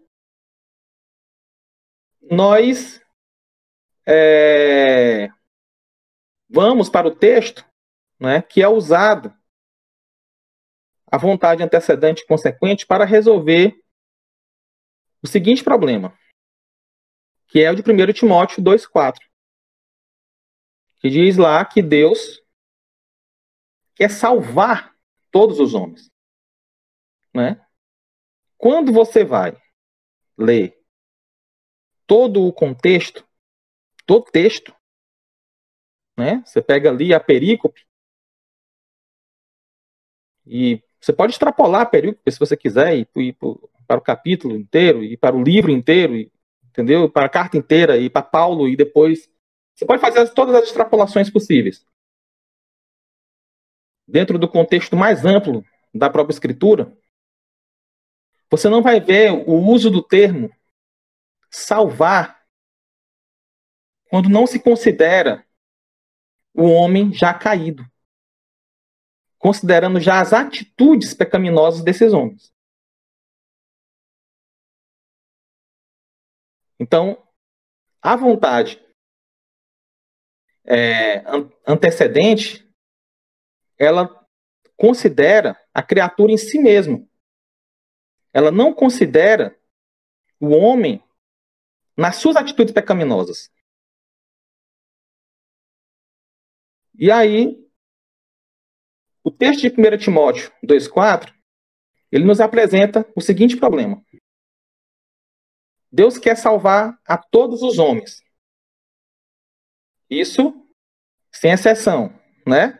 Tomando por esse ponto de vista de que Deus quer salvar todos os homens sem exceção. E aí também nós temos que aqueles homens que rejeitam a Deus, que são ímpios, Deus quer condenar esses homens. Justamente. E Deus não pode sentir pesar em condenar, porque Deus está agindo de forma justa. E Deus não pode agir com justiça e agir com pesar ao mesmo tempo.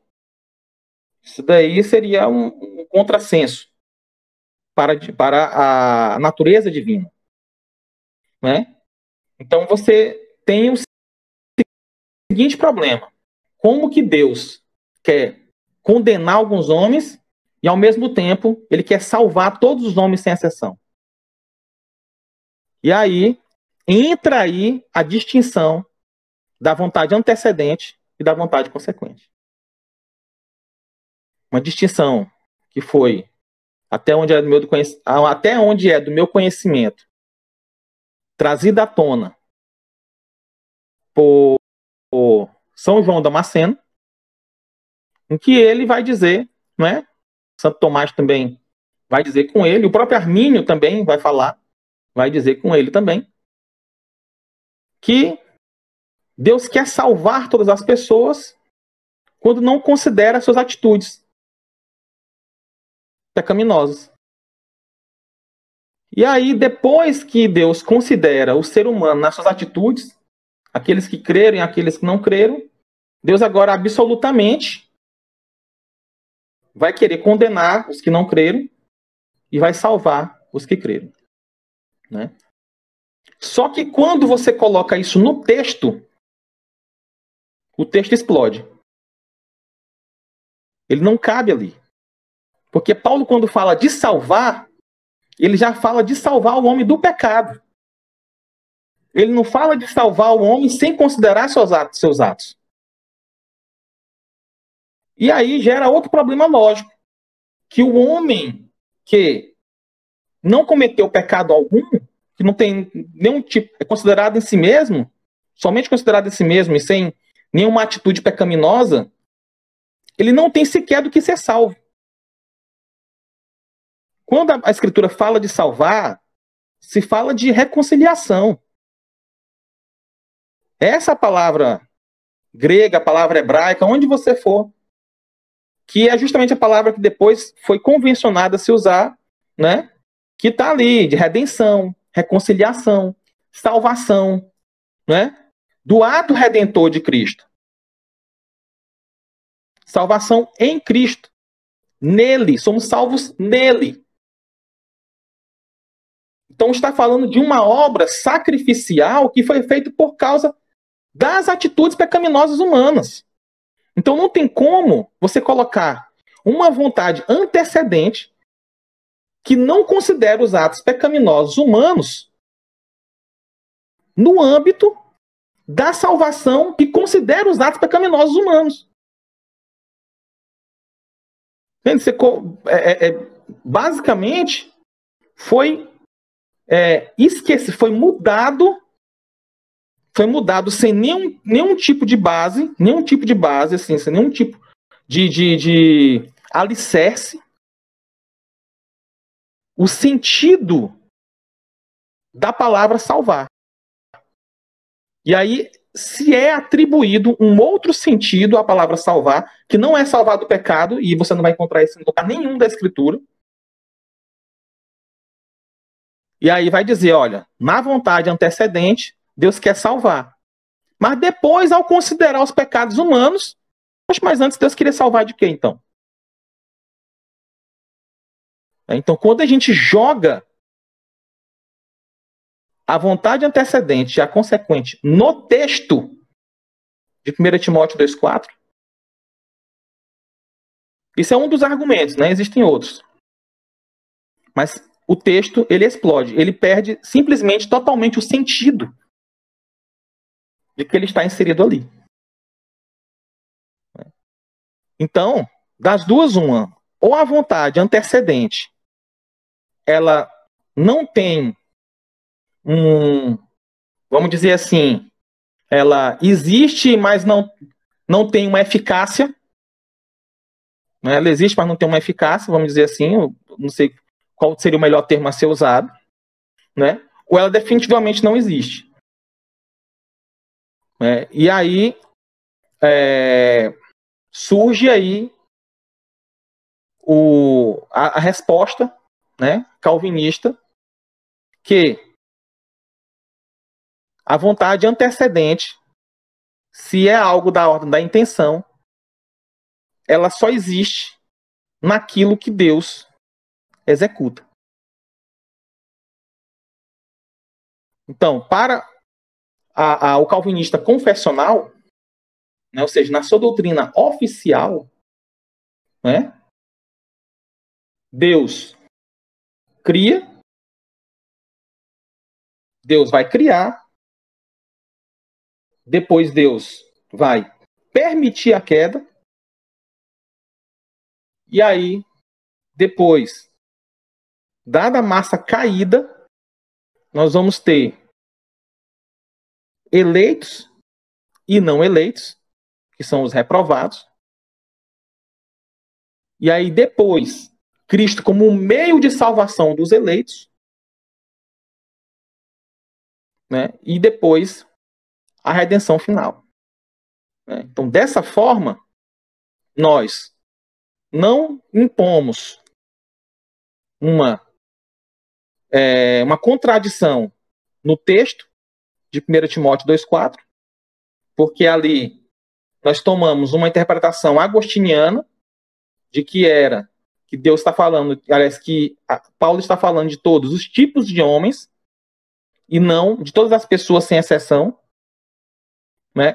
E também nós rompemos com o valor que se dá, a função que se dá à vontade antecedente, que é justamente de um, dos, um dos das funções da vontade antecedente é evitar que a reprovação positiva ou condenação ou ódio de Deus exista pela criatura sem pecado. Né? Então, se você for pegar o esquema, por exemplo, de Domingo Banheiro, você vai ter eleição e reprovação negativa na vontade antecedente.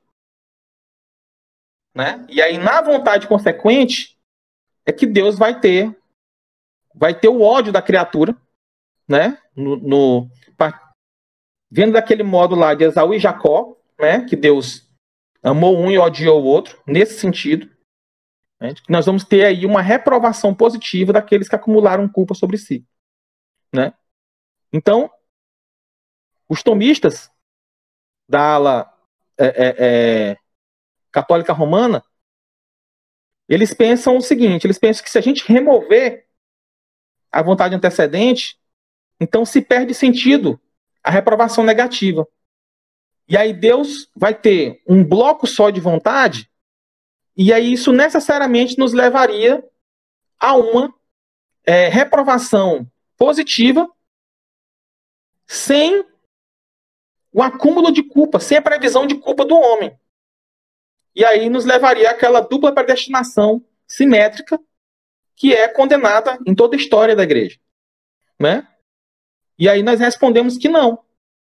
Que mesmo que se remova essa vontade antecedente de uma vontade de uma salvação universal de todos os homens, né? Ainda assim, se nós colocarmos na ordem dos decretos que a queda antecede na mente de Deus a eleição e reprovação, você vai ter o homem reprovado como sendo apenas um não eleito, porque, por consequência líquida e certa da queda, todos os homens já são culpados e serão acumularão culpa sobre si.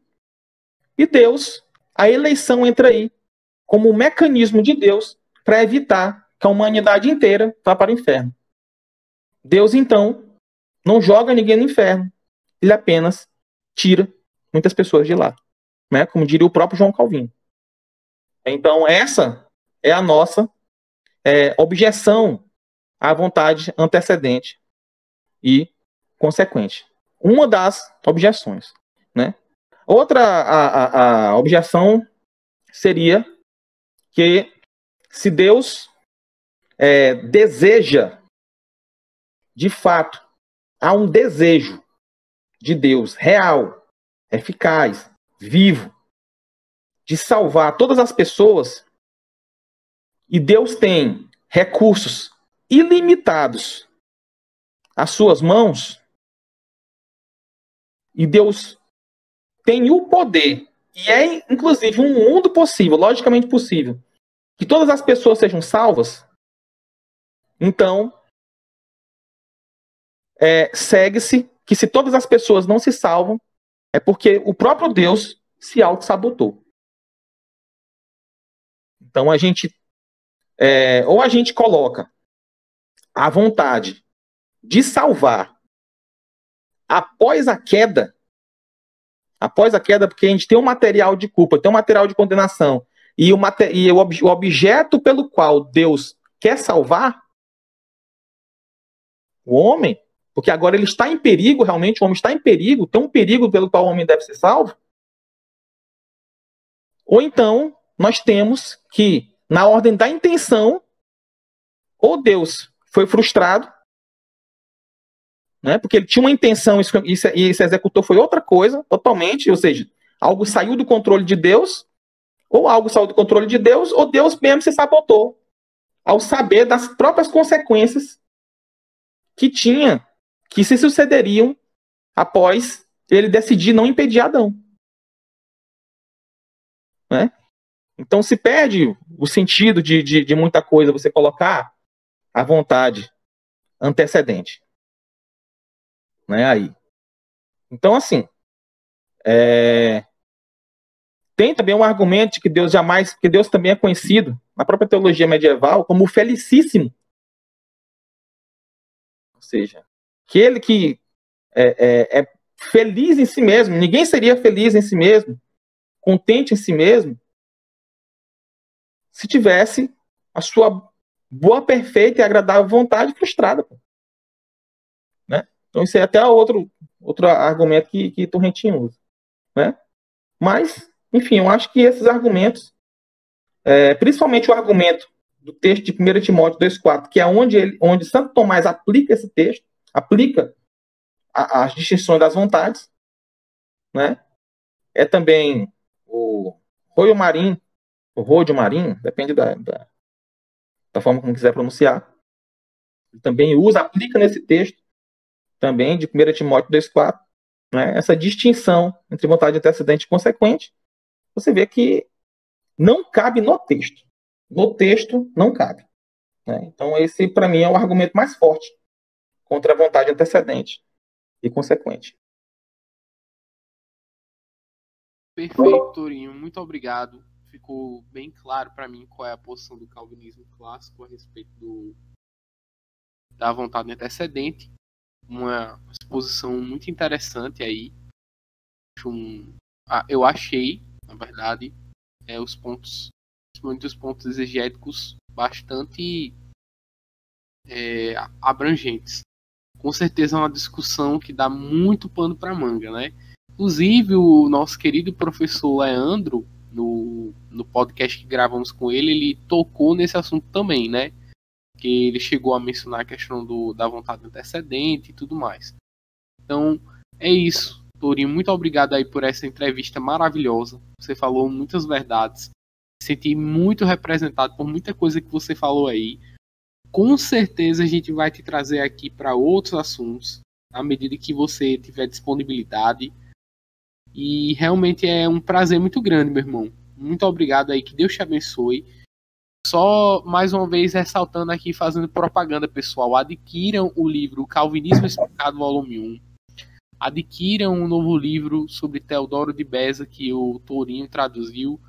Vocês não vão se arrepender, são materiais de excelente qualidade todo, toda pessoa que quer realmente conhecer o, o, o calvinismo na sua essência deve adquirir esses materiais.